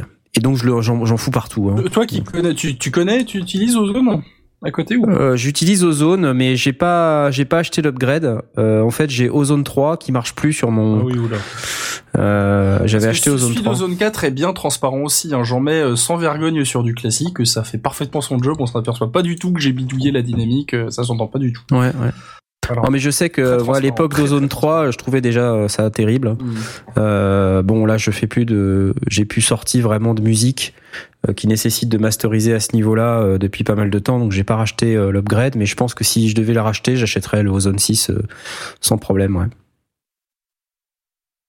Voilà, voilà. Euh, Est-ce que vous souhaitez partager quelque chose dans cette rubrique des, des, des logiciels ou des, des, ouais, des, Ou des des choses que vous utilisez, des progiciels euh, Comme par exemple, je sais pas, Jay, on t'entend pas beaucoup, Jay Oui, oui, mais je, je réfléchis, mais je pense que euh, honnêtement, euh, dans, dans les constructeurs, euh, Isotope et Waves sont vraiment des, des incontournables. Donc du coup, euh, après euh, dans Waves, il y a, il y, a, il y a tout un tas de trucs. hein. Il y, a, il y a énormément, énormément de plugins. C'est peut-être un peu compliqué de s'y retrouver pour savoir un peu ce qu'on, ce dont on a besoin. Du coup, euh, Ouais. du coup, voilà, je, je, je sais pas trop. Je sais pas trop ce que je pourrais conseiller de mon côté. Donc, euh, Blast, il a des, il a des idées sur les plugins. Moi, je suis pas du tout euh, personnellement amateur de, de, de plugins payants parce que je paume les licences, parce que je change de machine, parce que ça me fait chier euh, de- de- de- d'avoir. Enfin, Parce que Du coup- t'es radin en fait. et, et peut-être aussi parce que je suis radin, parce que parce que je suis home studiste et que euh, et que j'ai autre chose à faire de mon fric. Euh, entre autres, euh, m'acheter du certain hardware qui ou des micros qui me plaisent bien. Du whisky. Donc du coup. J'ai un budget j'ai pas de bibliothèque de pas- plugins, mais j'ai une bibliothèque de whisky. J'ai effectivement une bibliothèque de whisky qui est plus intéressante que celle de mes, de mes plugins payants. Euh, Du coup, moi, j'ai plutôt des, été à la recherche de, de petits plugins qui font vraiment bien le boulot, en tout cas suffisamment bien pour moi. Euh, je- J'en j'en ai quelques-uns que je peux citer. Il y a, il y a Speedfish qui est euh, le DSR euh, gratos euh, qui fonctionne super bien, très facile d'emploi. C'est euh, euh, euh, comment il s'appelle? Digital Fish? Digital Fish Phones. Ouais, c'est ça, Dig- Digital Fish Phone. Speedfish, c'est vraiment super. Euh, on peut euh, trouver la fréquence qui, euh, qui sibille sans aucune difficulté parce qu'on peut euh, la- l'inverser et donc l'au- l'augmenter. Une fois qu'on l'a trouvé, on le rebascule dans le bon sens. Il y a des petits presets qui marchent très très bien, qui permettent de trouver son truc, et c'est entièrement gratos. Euh, Il y a Voice Designer aussi quand on veut faire des voix graves ou des voix aiguës. euh, qui Ouais. travaille à la fois sur le formant et sur le et sur le, le euh, sur l'attaque. Euh, ça marche très bien. C'est pas officiellement gratuit, mais euh, ça a été abandonné par Steinberg, donc euh, il y a moyen de le trouver et il n'y a pas de licence ni quoi que ce soit. Enfin, il n'y a pas d'installation à faire. Euh, un petit, euh, alors c'est, on peut pas parler véritablement de maximizer, mais c'est plutôt un compresseur avec une, un, un limiteur intégré. C'est Loudmax qui marche du tonnerre. Il y a deux boutons, un pour dire de combien on compresse et l'autre de combien on limite, et puis c'est tout. Et euh, il a un look ahead in- intégré, ce qui fait que j'ai toujours été bluffé. Alors, évidemment, je l'utilise pas forcément dans, dans, dans je pousse pas dans ses retranchements, mais euh, en une utilisation euh, relativement simple, ça marche du tonnerre, c'est super facile de- d'emploi, et je l'utilise principalement quand j'ai besoin euh, de quand il me reste des petites piques que je veux raboter, je l'utilise comme limiteur principalement. Euh, donc euh, je me dis, allez, euh, j'ai trois trois pics qui se baladent dans mon dans mon fichier. Euh, allez, je vais récupérer 3 décibels. Je fous 3 décibels dedans. Je me mets une petite limite à moins 0,3 pour pas que ça sature. Et oups, j'envoie le machin. J'ai aucun souci avec. Ça marche vraiment du Mhm. tonnerre. Et puis le dernier que j'ai découvert relativement récemment, qui est plutôt sympa, c'est un stéréo control qui permet de, de, de gérer. euh, un, c'est un petit élargisseur euh, stéréo euh, qui a le. De nouveau, on est dans le freeware, hein, donc il faut pas l'oublier. Qui a le contrôle du, de la basse, donc qui permet de séparer la basse du reste et donc de bien garder la basse au centre et de et d'écarter le reste. Donc c'est plutôt sympa et ça évite aussi les problèmes de phase. Donc euh, moi c'est c'est quatre petits euh, quatre petits freeware euh, qui euh, me, que, que j'utilise assez régulièrement. En tout cas, euh, euh, Voice Designer, bah, chaque fois que je fais de la saga MP3 que j'ai besoin de, de, pitcher un petit peu, c'est, lui que j'utilise. Speedfish, dès qu'il y a de la, de la, de la sibilance, je n'ai pas de raison d'utiliser autre chose. Loudmac, je l'utilise pratiquement systématiquement. Et le stéréo control, je l'utilise pas vraiment souvent, mais euh, il, il est bien dans mon dans mon dans mon carton, prêt à prêt à servir. Euh, et ça coûte rien, donc je suis content. Et en plus, euh, à la place. donc le 1 stéréo control, il est Mac et PC. Ouais. Donc ça c'est pas mal. Les autres j'ai pas j'ai pas regardé mais Je- euh, Speedfish et Mac et PC, c'est certain. Euh, les autres, je suis pas, je sais pas. Bah, Steinberg, il est probablement Mac PC, non? Le Voice Designer, tu l'utilises aussi, Euh, euh, Knarf, non? moi je l'ai utilisé euh, je l'utilise sur PC en fait. Ah, j'ai pas la version Mac. Ok. Je, je mais sais pas. euh, si je sais existe, que mais- Aurine m'avait dit qu'il existait une version Mac, il m'avait même envoyé un lien. Ouais, c'est euh, ils ont fait le ménage depuis.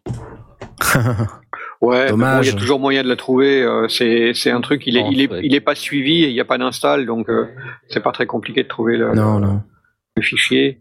Euh, non, pour pour moi, euh, je, enfin, je, je vous, je vous entends bien quand vous quand vous parlez de de euh, d'ozone ou de ou des ou des produits euh, de, de Waves. Alors Waves, on, on parlait de, de, de complexité. Waves propose des freeware de temps en temps. Alors j'en avais installé un sur mon ancien PC. Du coup, je bah, d'abord je m'en servais pas vraiment. Les OneNob, il y en avait des, il y avait des freeware. Et il y en a un qui est arrivé pour euh, le moment de, du Black Friday ou un truc comme ça. Ils en ont sorti un en freeware. Alors, rien que l'installation, c'était tellement une galère que je laissais C'est tomber. une horreur. Oui, oui, oui, Euh, je j'ai essayé, je me suis inscrit, j'ai reçu un lien, ça me l'a envoyé encore ailleurs. Finalement, j'ai laissé tomber.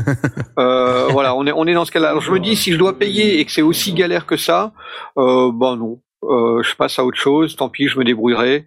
Euh, je, je veux bien concevoir qu'on qu'on puisse trouver des des, des, des super reverbs euh, payantes et peut-être plus pratiques. Mais moi, je suis je suis aussi, mais c'est peut-être le, le, le côté euh, MacGyver ou, ou, euh, mais, mais dans, dans, dans le sens de comprendre comment ça fonctionne.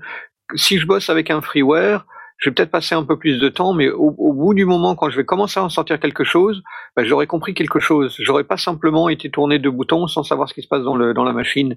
Alors évidemment, c'est pas du tout les mêmes euh, les mêmes enjeux quand on est professionnel ou semi-pro et qu'on a besoin de gagner du temps. Ouais, ouais. Donc ça justifie. Je, je, je ne je ne fais pas l'apologie euh, de Et du, en soi, t'as raison, parce que à l'inverse, si on a, il y a des gens, des gens qui se prétendent pro, ça se fait beaucoup dans le milieu des, des, des petits euh, wannabe ingé son, qui piratent des tonnes et des tonnes de plugins et qui du coup ils savent pas s'en servir parce qu'ils en ont plein. Ouais. Ils ont 15 plugins de réserve de reverb, donc ah oui, je mets celui-là, ça marche pas, je mets celui-là. C'est c'est des vraies histoires. hein. Il y a des musiciens qui m'ont raconté ça. Et donc le fait en soi d'acheter un bon plugin et de l'acheter, vraiment, je dis acheter, ça te responsabilise à mort par rapport à ce plugin. Ça t'oblige à l'utiliser. Voilà, tu sais qu'il est bon, tu vas l'utiliser, tu vas comprendre comment il marche. Parce que les, les bons plugins, bon, des fois ils sont simples, mais des fois il faut vraiment bien creuser avant de réussir à en sortir quelque chose. Les, Ah les banques de son d'orchestre, c'est un bon exemple parce que il y a beaucoup de gens qui utilisent les banques East West et il y en a beaucoup qui savent pas en sortir des trucs réalistes. hein. Ouais. Voilà, parce que tu tout simplement parce que c'est dur. les machins Voilà, et qu'il faut sûr. y passer beaucoup de temps pour comprendre comment ça marche et apprivoiser le truc. Alors que si on pirate 15 bandes de, 15 banques euh, d'orchestre, on, pff, on, on passera de toute façon plus de temps à pirater qu'à qu'à composer Mais- déjà. Mais, mais moi, dans, je, je- des, euh, dans le même esprit, sans, sans aller jusqu'à pirater des freeware, il y en a plein, plein, plein. Oui. Euh, mais de nouveau, je, alors j'en ai installé et, et je me, je regarde à, à l'usage, je me rends compte qu'il y en a plein que j'ai installé et que j'ai testé deux secondes et puis finalement, bon, ça justifiait pas. Mais au final, ben là, je, ces, ces quatre-là, ce sont des, des plugins que j'ai systématiquement. Alors le A1 Stereo Control, ça c'est un, c'est un, il est récent. Euh, mais je m'en suis déjà servi et je- l'ai trouvé vraiment très sympa. Et les autres, qui sont toujours installés, je les ai installés, ça fait des années, qui sont de PC en PC réinstallés. Euh, et je m'en sers. Ils sont, ils sont. J'ai, ça fait partie de ceux qui ont un raccourci dans mon, dans ma station qui me permet de les appeler directement. Donc, euh, c'est que je les utilise véritablement. D'un point de vue de plugin, ça, ça m'y fait penser, mais d'un d'un pl- un plugin absolument excellent et qui est gratuit, c'est le, le denoiser d'Audacity, qui est absolument génial, que je trouve Oui, absolument ultra efficace. C'est le noise euh, noise suppressor qui s'appelle, je crois. Enfin, c'est dans les dans le menu des plugins d'Audacity. On peut enlever le bruit avec une précision et une efficacité, c'est c'est incroyable. Oui, il Ouais, faut, euh, faut- faut retirer ses euh, moufles. Hein. Il faut, il Ah. faut y aller en douceur. Ouais, C'est- Je, je trouve qu'il donne un son froid quand même. hein. Il est, il est, il est beaucoup réglable, il est pas mal réglable. Il faut avoir bon un, un bruit qui est quand même enlevable. Il faut sélectionner, on, on sélectionne un peu de bruit. En fait, le, il l'analyse, le, le plugin l'analyse et euh, je pense le met en opposition de phase ou le bidouille, enfin un truc comme ça pour l'enlever. Et ça peut bien marcher sur de la voix parlée, des, des prises de son avec un micro pas génial. Je dis Ah. pas que ça résout tout, mais pour un plugin, euh, moi, je, Audacity, il ne me sert qu'à ça en fait. Audacity ne me sert qu'à dénoiser. Les seules fois où j'ouvre Audacity, c'est pour dénoiser. Ouais, comme je dis, moi je trouve qu'il, je trouve qu'il est froid. Euh, en comparaison, bon, en payant, il y a celui d'Adobe euh, Audition, mais que lui, je trouve beaucoup plus, euh, beaucoup plus propre. Il En est payant, oui, oui. Ouais, il est, il est payant, mais euh, il est beaucoup plus propre. Pareil, dans le Oui. domaine du gratuit, il fallait que je le réévoque parce que j'en parle toutes les Oui, deux oui, émissions, oui, mais oui. d'un point de vue de simulation de guitare, les, euh, le pouls le célèbre Le Pou, donc lepou.blogspot.com, je crois. Ouais. Le Pou plugins.blogspot.com qui fait on, des amplis on a parlé souvent, ouais. qui sont qui sont excellents, qui sont très durs à maîtriser parce que c'est que comme un vrai ampli, tu bouges un peu un bouton, tout change. Mais quand tu les associes euh, avec des, des bonnes euh, des bonnes euh, impulsions de, de baffle qui sonnent bien et que tu réussis à bien combiner les deux, tu peux avoir un son vraiment très très très potable pour réellement 0 euros et 100% légal parce que le Pou c'est un gars, il fait ça tranquille dans son garage, il fait des plugins quoi. C'est vraiment euh, on encourage la création des petits des petits gars, on peut même lui faire un don et tout. C'est niveau Alain Poulain. gratuit, rapport euh, voilà, je crois qu'il est canadien. Rapport qualité-prix, euh, c'est c'est excellent. Parce qu'il y a aucun prix et il y a beaucoup de qualité. Comme les sondiers, voilà. C'est ça. Ben oui. En- en On n'est pas termes encore de- payé.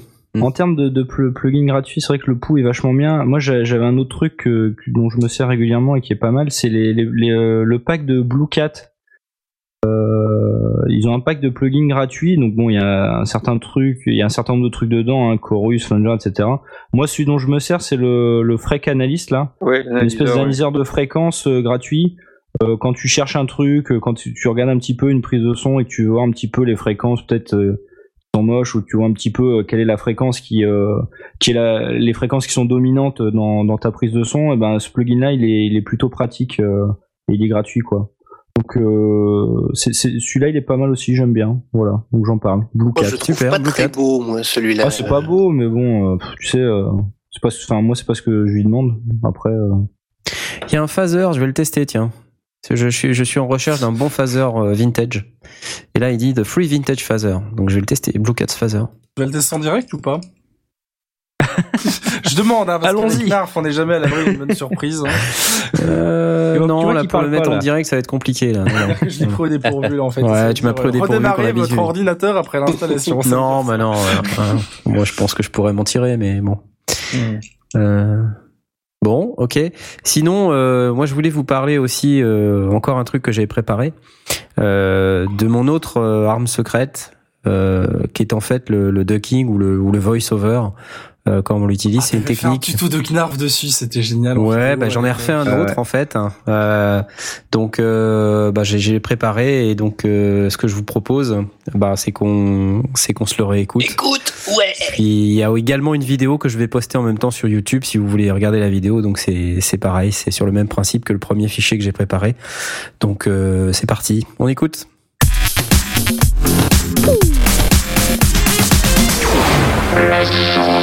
Bonjour à tous. Aujourd'hui, j'aimerais vous parler d'une technique que j'utilise pour améliorer l'intelligibilité des voix dans le cadre d'une fiction audio. Je vais utiliser comme exemple la série que je réalise et qui s'appelle Les Aventuriers du Survivor. Dans cette série, des personnages évoluent dans un univers de science-fiction, qui comprend des bruitages ainsi qu'un habillage musical typique du genre. Lorsqu'il y a un passage où il y a beaucoup d'action, cela devient relativement difficile de mixer l'ensemble pour que les voix restent intelligibles, sans compromettre la piste de bruitage ou la piste musicale. Écoutons un exemple de scène où cette technique est utilisée. Oh mon dieu, l'attaque surprise d'un escadron Krigonites. On est vraiment fichu maintenant. Adieu, Johnson. Oh, mais qu'est-ce qu'il dit? On comprend rien. Oh, satané, robot pourri. L'automne, vous êtes fait. Nous avons eu le temps de mettre au point un système de protection. Oh non, c'est la fin maintenant. Ils vont nous anéantir pour toujours et ça va certainement faire un peu mal.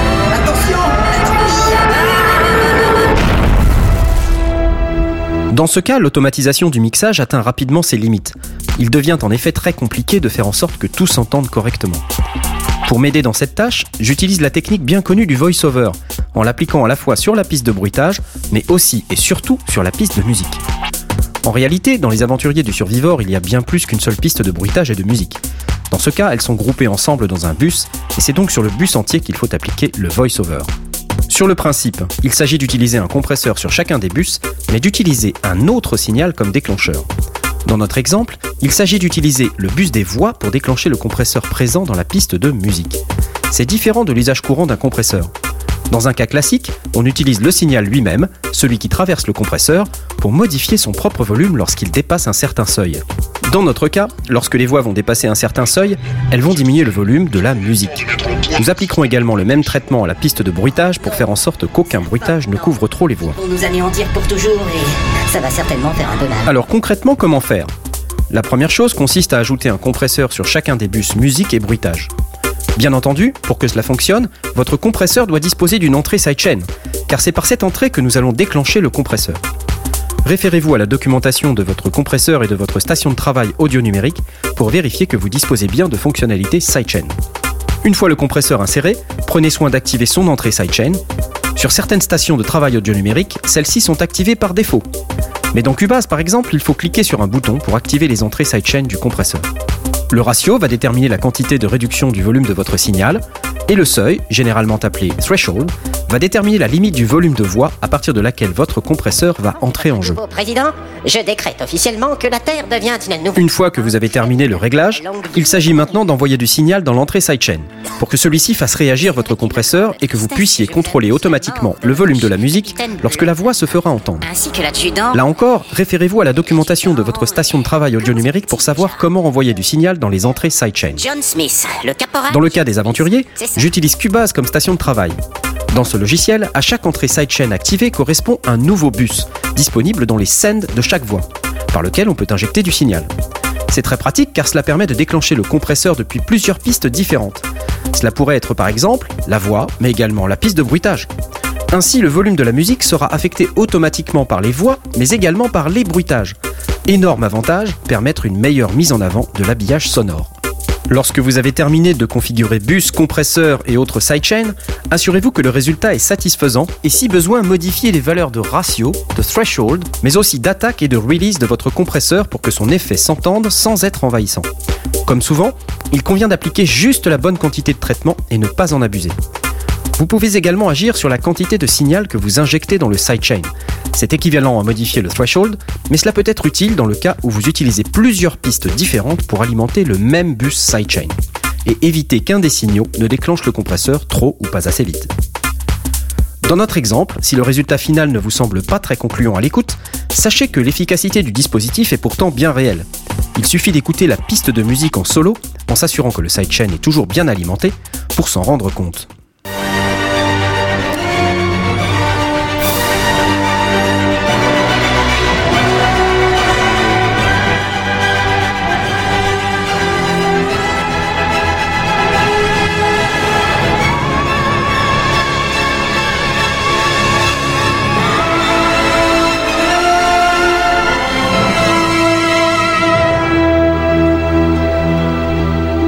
Dans cet extrait, on entend très clairement des écarts importants du volume de musique, et ceux-ci correspondent au moment où les dialogues sont présents. Chaque décibel gagné rend vos voix plus intelligibles et limite le risque de saturation de votre mixage. À vous de choisir jusqu'où vous voulez aller. Voilà, n'hésitez pas à utiliser cette technique si vous rencontrez des problèmes dans le cadre du mixage de votre fiction audio. Et n'oubliez pas d'écouter régulièrement l'émission pour d'autres nouveaux conseils.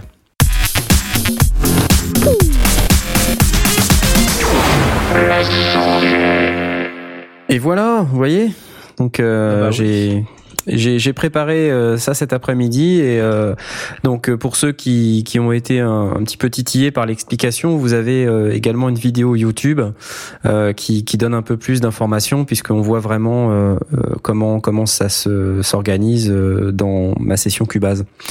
Voilà. Euh, donc le voice-over, moi c'est mon c'est mon truc. Je suis un fou du voice-over, du ducking et de l'utilisation euh, alambiquée de décompresseurs. J'adore la compression multibande. J'adore la compression en sidechain. Je trouve que c'est génial. Ça fait plein de trucs. Utilisez la compression. C'est bien la compression. Voilà. Merci. Merci Monique. Très bien, merci, bravo. Bravo.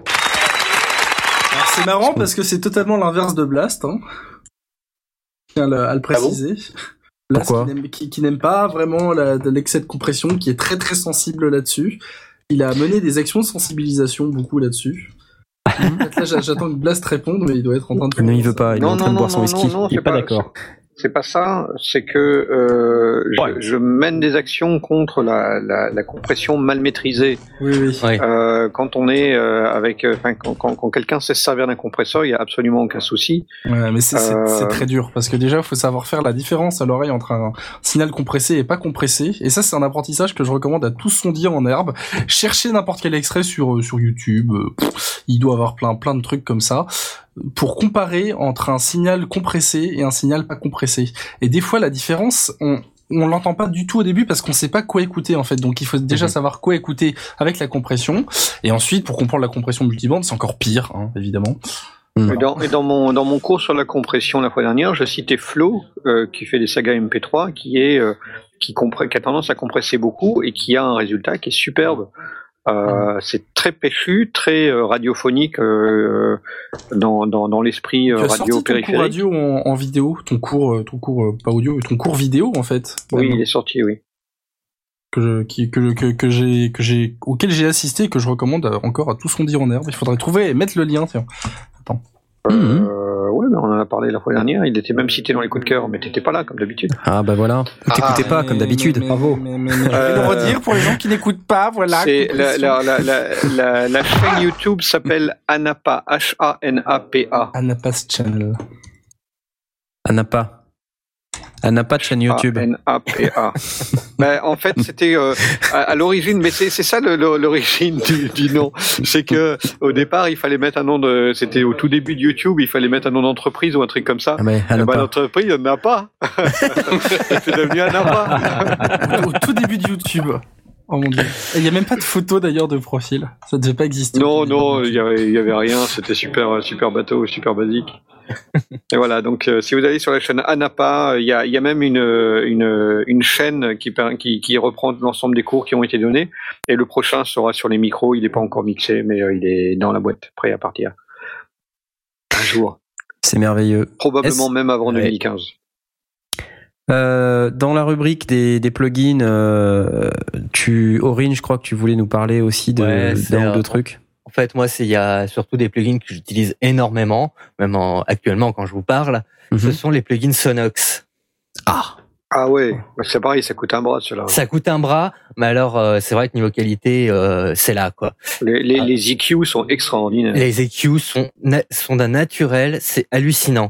C'est euh, on a beau couper certaines fréquences, euh, quand on prend par exemple les, les EQ, on va dire du Cubase ou des trucs comme ça, on entend en fait que les euh, que tout est coupé un peu à la Ouais, hache. creux, ouais. Tout est coupé à la hache. Alors qu'avec, euh, par exemple, euh, le Sonox, ça, le, c'est coupé, mais de façon très naturelle, très. euh, comment expliquer ça? Bah il y a le mauvais chasseur et puis il y a le mauvais chasseur et Ouais, le bon chasseur. C'est exactement ça. ouais. Non, disons que c'est c'est- ça. Il y a l'EQ, euh, il voit une fréquence, il la coupe Il la coupe. et ça sonne pas. Il y, a le, il y a le bon EQ, il la coupe et ça sonne quoi. Non, mais il aime euh, bien les plugins ça, ça- ça fait ça fait rond, c'est euh, voilà, c'est pas c'est pas un effet numérique quoi en fait.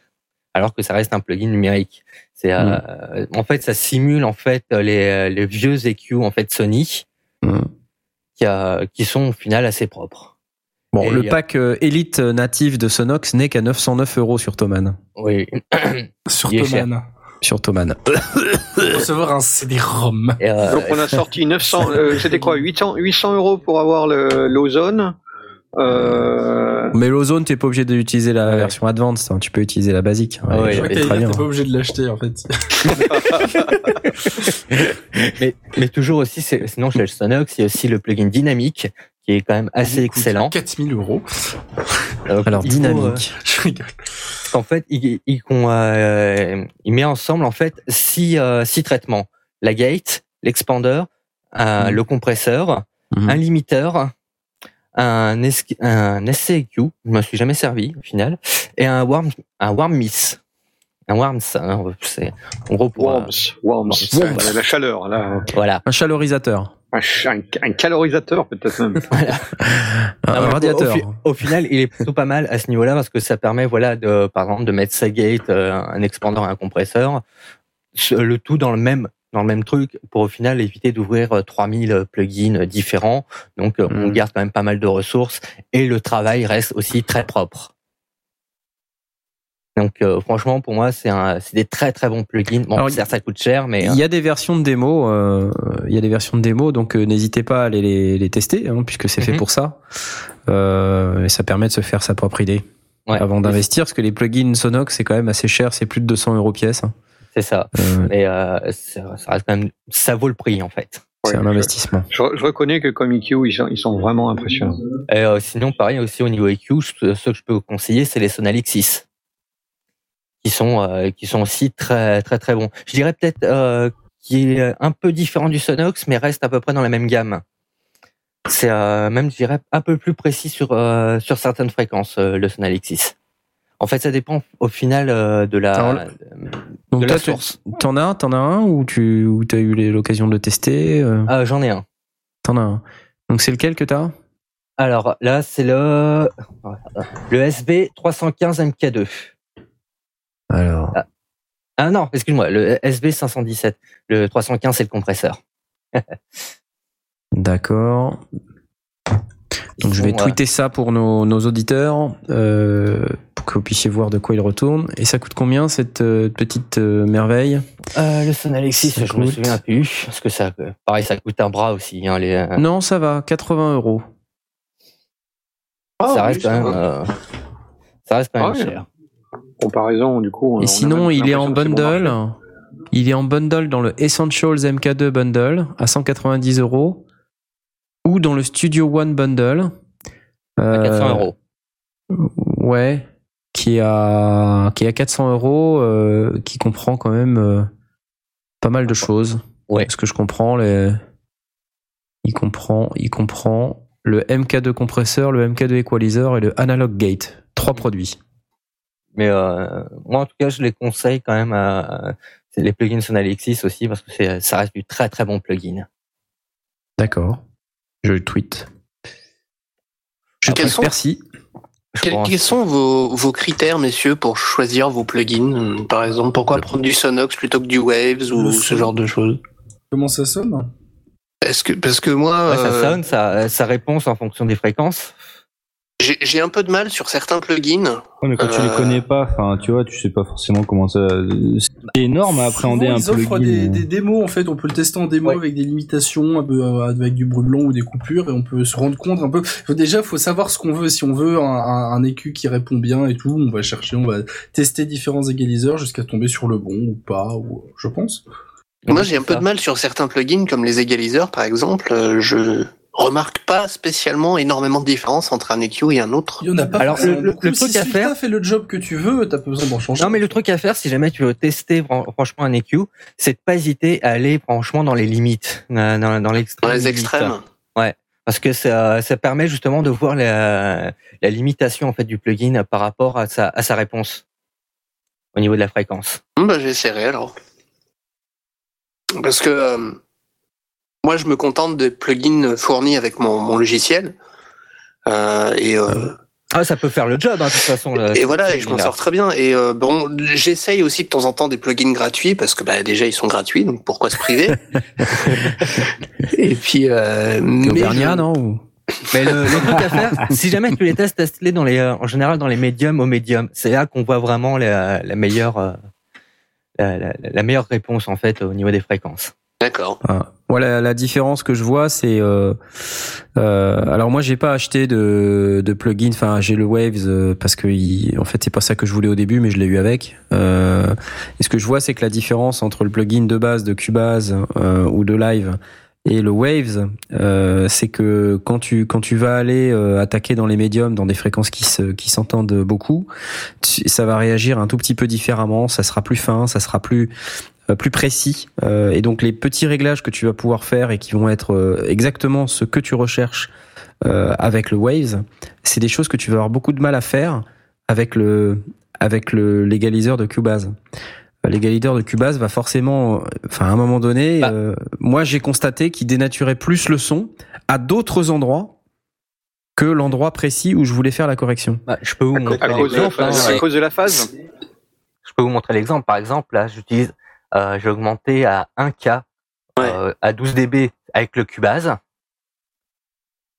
Et là, je vais passer sur, euh, sur le Sonox. Ah, excusez-moi, le temps que ça monte. Voilà, là, c'est le Sonox. Bon, ça s'entend peut-être pas beaucoup avec le Mumble. Ah, ça, ça Mhm. s'entend quand même un peu. hein. Ça s'entend un peu Oui, quand ça même. s'entend. euh, Beaucoup plus tranché. Avec, après, est-ce que euh, t'as strictement Voilà, le même, là- là, le c'est même ce- Q, enfin la même taille de bande passante? Ouais, ouais, Mhm. c'est exactement la même taille. Là, c'est les réglages sont exactement les mêmes. Là, donc là, c'est Mais celui de Cubase. Sonox apporte une, une Et là, c'est le, celui de, de Tonox. le, le Q euh, donne une, une largeur de bande, mais en même temps, la forme exacte de la de la de la de la courbe et subtil. C'est ça qui est, qui est différent. Chez entre les Sonox, deux par exemple, quand tu quand tu ajoutes des fréquences ou quand tu retires des fréquences, la, la courbe est légèrement différente. Euh, ce qui te permet de faire un sweeping pour trouver une, une fréquence qui te dérange, et tu vas la trouver beaucoup plus facilement parce qu'elle n'a pas la même forme vers le haut que vers le bas. C'est toute la toute la subtilité de, de, de ce que fait euh, le le. En fait, c'est l'Oxford, hein, c'est le. Ouais. Les l'IQ de, chez Sonox. Euh, L'IQ de la Sony Oxford, qui est une grosse, grosse console. Voilà, et, et donc et donc c'est la, modélisation exacte de l'Oxford, et, euh, et effectivement, elle a des elle a des courbes très légèrement différentes. Et, et là-dessus se rajoute effectivement un problème de ou un problème potentiel ou une gestion différente des phases. Euh, ou euh, en, en modifiant certaines fréquences, si ça a un impact ou pas sur les sur les harmoniques, on peut avoir des, des, des résultats Mhm. euh, incongrus là où on ne touchait pas. Hmm. Alors Jay, tu nous avais euh, préparé quelque chose, je crois, sur euh, la phase.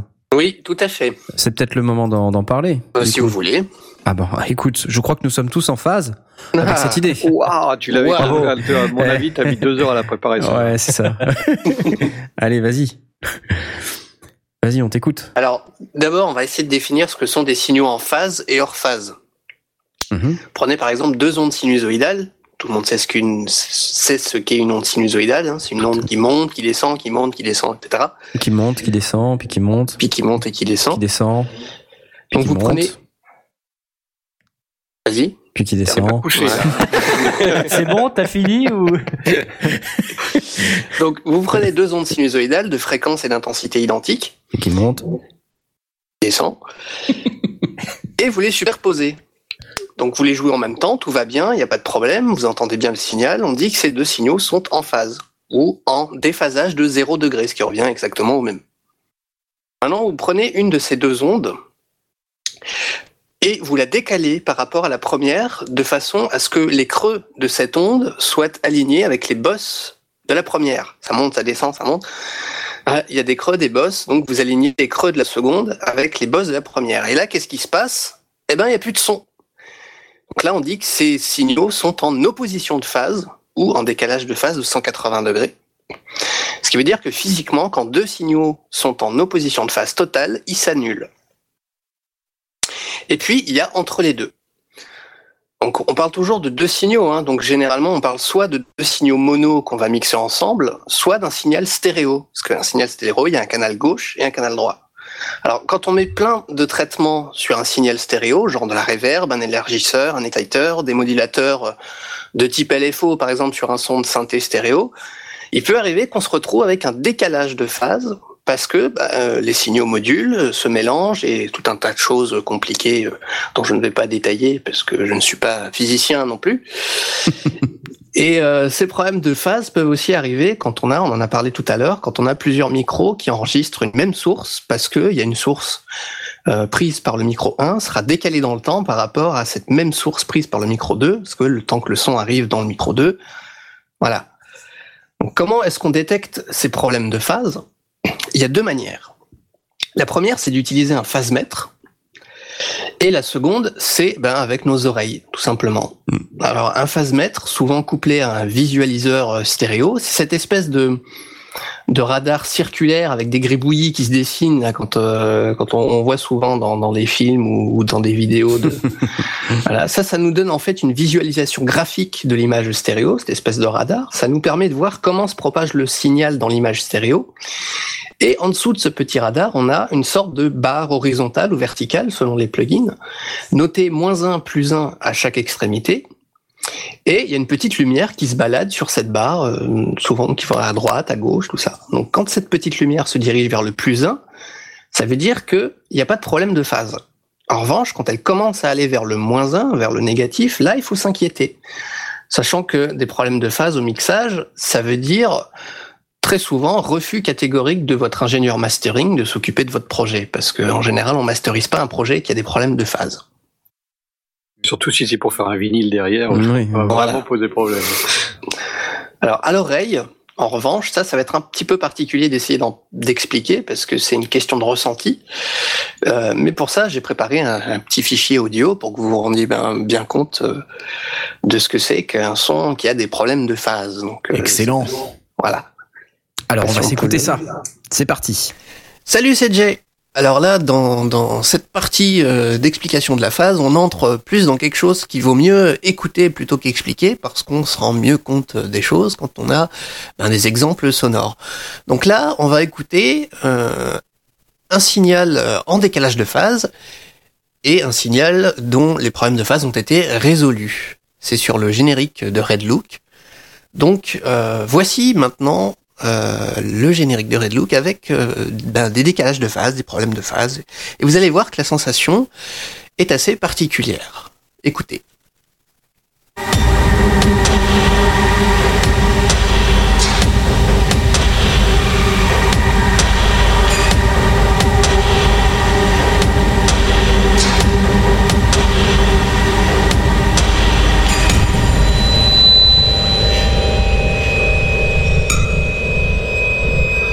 On a cette sensation très étrange de, de décalage dans l'image stéréo. On a une image stéréo, elle est bien là, il y a des signaux à gauche, il y a des signaux à droite, mais on a une sensation bizarre de comme des trous, comme plus de signal à gauche qu'à droite ou euh, ce, ce genre de, de voilà, on n'est pas très à l'aise. Et euh, donc pour régler ces problèmes de décalage de phase, euh, j'ai euh, volontairement réduit l'image stéréo de la nappe synthétique tout en laissant euh, la partie percussive telle qu'elle. Et regardez ce que ça donne une fois qu'on a réduit l'image stéréo de ce même générique.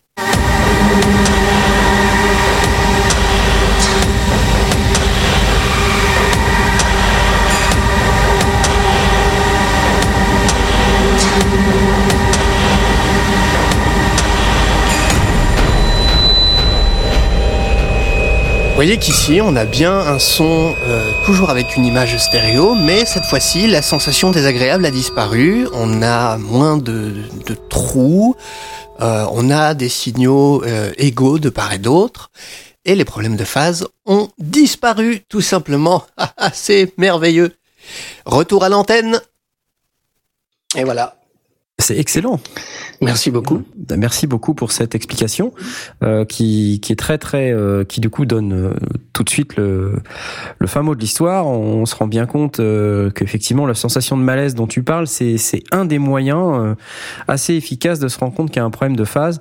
Comme tu dis, hein, un, un son qui semble décalé d'un côté, euh, mais pas vraiment. euh, Enfin, c'est Ah, on sait pas trop. C'est une sensation indescriptible, mais du coup, une fois qu'on l'a expérimenté, euh, enfin moi en tout cas, euh, immédiatement je détecte des problèmes de phase parce que c'est vraiment, c'est tellement particulier, tellement, euh, c'est- c'est tellement c'est du ressenti quoi. Donc euh, Ouais. c'est tellement, euh, euh, il y a, il y a pas d'autres sensations euh, équivalentes euh, pour détecter un autre problème. Donc, dès qu'on ressent cette sensation, on sait immédiatement qu'il y a euh, un problème de phase. Euh, euh, moi, de toute façon, quand, quand j'écoute Red Look, déjà de base, j'ai une sensation de malaise parce que c'est un peu bizarre comme, comme truc. hein. Euh, sinon, j'avais une vraie question. Tu, tu parlais d'utiliser un phasemètre. Euh, T'as des références de plugins ou de trucs Alors moi j'utilise, je te dis ça tout de suite, tant que je le retrouve, j'utilise Joniometer, G-O-N-I-O-M-E-T-E-R, c'est gratuit. Gonio, c'est ça. E-U-K-M. Très bien, bah, j'essaierai, du coup. Merci. Voilà, c'est tout petit, hein, il y, a, il y a ce petit radar avec euh, le, le- la visualisation d'image stéréo, et puis en dessous le, le phasemètre, moins 1 plus 1, comme, comme disait. Ce- Celui qui est intégré à, audi- euh, intégré à audition fonctionne très bien. euh, très pratique, euh, très visuel aussi.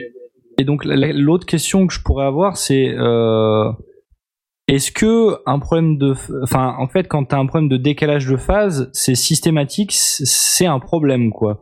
Tu peux pas dire euh, non, euh, moi je trouve que ça, ça au, ni- au niveau du, de, de ce que j'entends, euh, ça, me- ça me plaît. euh, non, c'est c'est forcément un problème. ça non, c'est pas pas, être- forcément Non. un problème. Non. Non, parce que Après- tu disais, dès que t'as un problème de phase, euh, le mec qui fait le mastering, euh, il jette tout à la poubelle, Oui, après, alors ça, te euh, Enfin, non, j'irai pas jusque là, mais c'est vrai, c'est vrai que dans un dans un contexte professionnel, si tu veux faire vraiment quelque chose de de. Ce que je veux dire, c'est que c'est pas l'ingénieur mastering qui va te régler tes problèmes de phase. Et, euh, et peut-être que ça, ça peut dénaturer le, ton projet, ça peut. euh, voilà. Après, si c'est volontaire, euh, si c'est vraiment un- ou quelque chose qui n'est pas gênant ou qui n'interfère pas dans ta direction artistique, tu peux, euh, tu peux, euh, tu peux laisser ça comme ça. Mais en général, oui, un décalage de phase, euh, c'est un problème. Ce qui est, ce qui est, ce qui est compliqué avec la, avec la phase, euh, c'est que euh, en général, quand on l'explique, et, c'est normal, c'est déjà bien suffi- suffisamment compliqué, on va l'expliquer en prenant une sinusoïde unique Mm. et on va, les- on va montrer comment elle se décale et, que- et quel est l'impact dessus.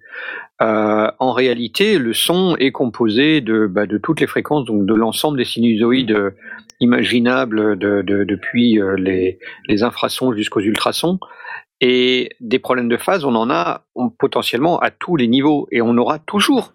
Euh, il ne faut pas s'imaginer que le, le, le son euh, soit systématiquement en phase, sinon on n'entendrait pas de stéréo.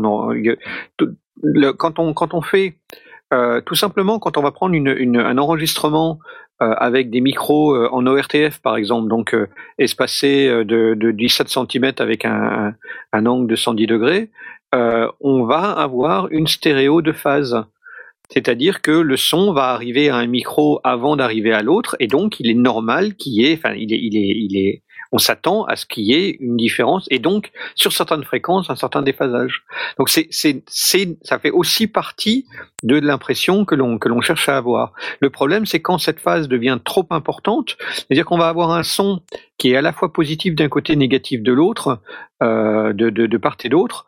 Et euh, alors c'était un problème énorme sur selon les, fréquences quand on faisait du vinyle, parce que évidemment le, le vinyle, il faut un sillon, donc euh, on pouvait pas avoir l'aiguille qui s'élargissait puis qui se rétrécissait euh, au coup suivant. Donc la, gestion de la stéréo était forcément plus compliquée. Et puis le, son va se va cette, cette sensation de, de malaise, elle va se sentir quand on a euh, un problème de phase sur euh, une, une note par exemple ou sur une- un ensemble de fréquences, mais pas sur ses harmoniques euh, ou des ou des ou des choses comme ça. Quand on commence à avoir du, son assez bidouillé, on peut avoir ces, ces problèmes là et c'est ce qu'on va rencontrer, ce qu'on appelle le filtre en peigne. C'est-à-dire que euh, dans, ce qu'expliquait Jay, on a deux sinusoïdes qui vont être en phase. Quand on les additionne entre elles, euh, elles, on a évidemment doublé le son. Et quand elles sont en opposition de phase, on les a, né- on, on, l'a- on a ramené tout à zéro. Mais quand elles sont légèrement décalées ou quand certaines fréquences sont en, phase et d'autres en opposition, on va avoir certaines fréquences qui vont être doublées parce qu'elles sont en phase avec le, canal droit et le canal gauche, et puis d'autres qui vont être creusées. C'était aussi très important quand on travaillait avec, euh, de nouveau dans l'audiovisuel et, le monde professionnel, parce que il y avait encore beaucoup de télévision qui était mono, beaucoup de beaucoup de radio qui était mono, la radio de la salle de bain est, mono, etc.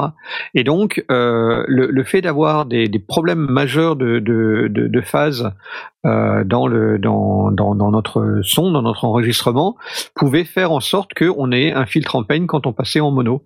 Et c'est d'ailleurs la, méthode la plus euh, facile pour pour déterminer des problèmes de phase véritablement audibles, donc qui poseront problème. C'est euh, bah, sur sur le, le, le, le Mindprint Trio par exemple, il y a un bouton mono.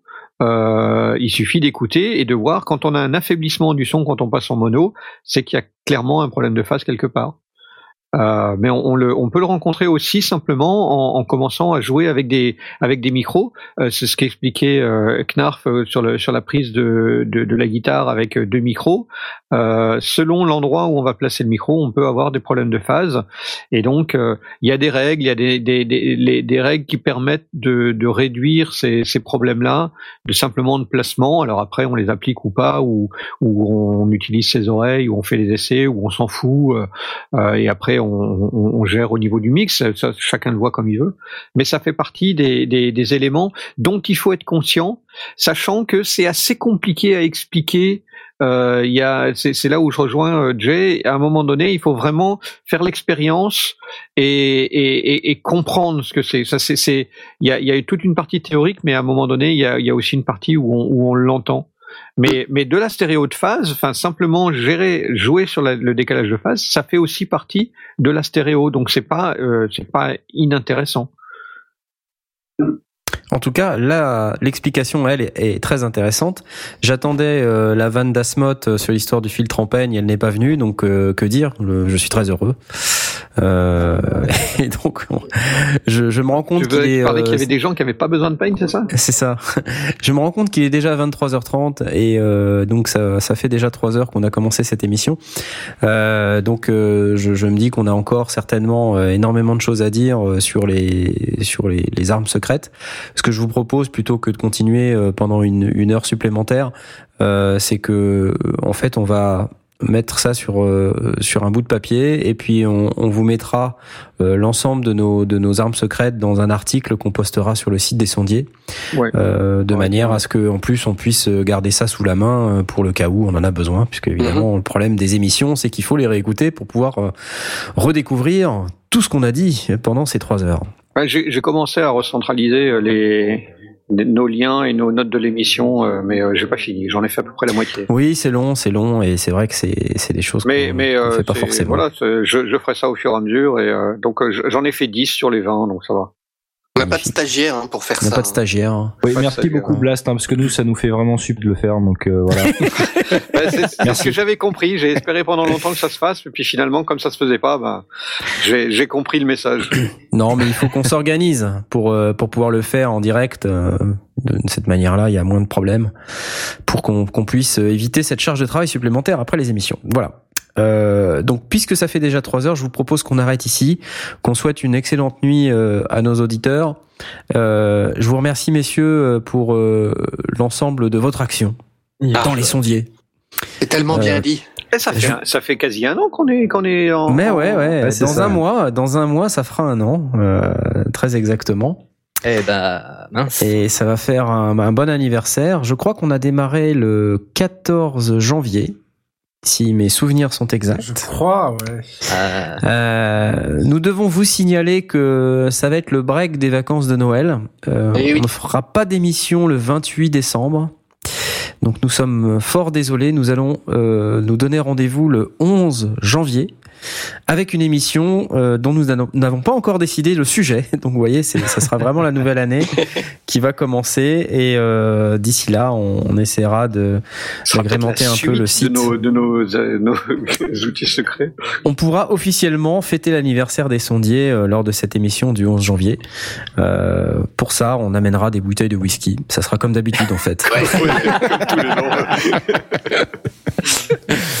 voilà, sur ce, je vous souhaite bonne nuit et euh, au 11 janvier.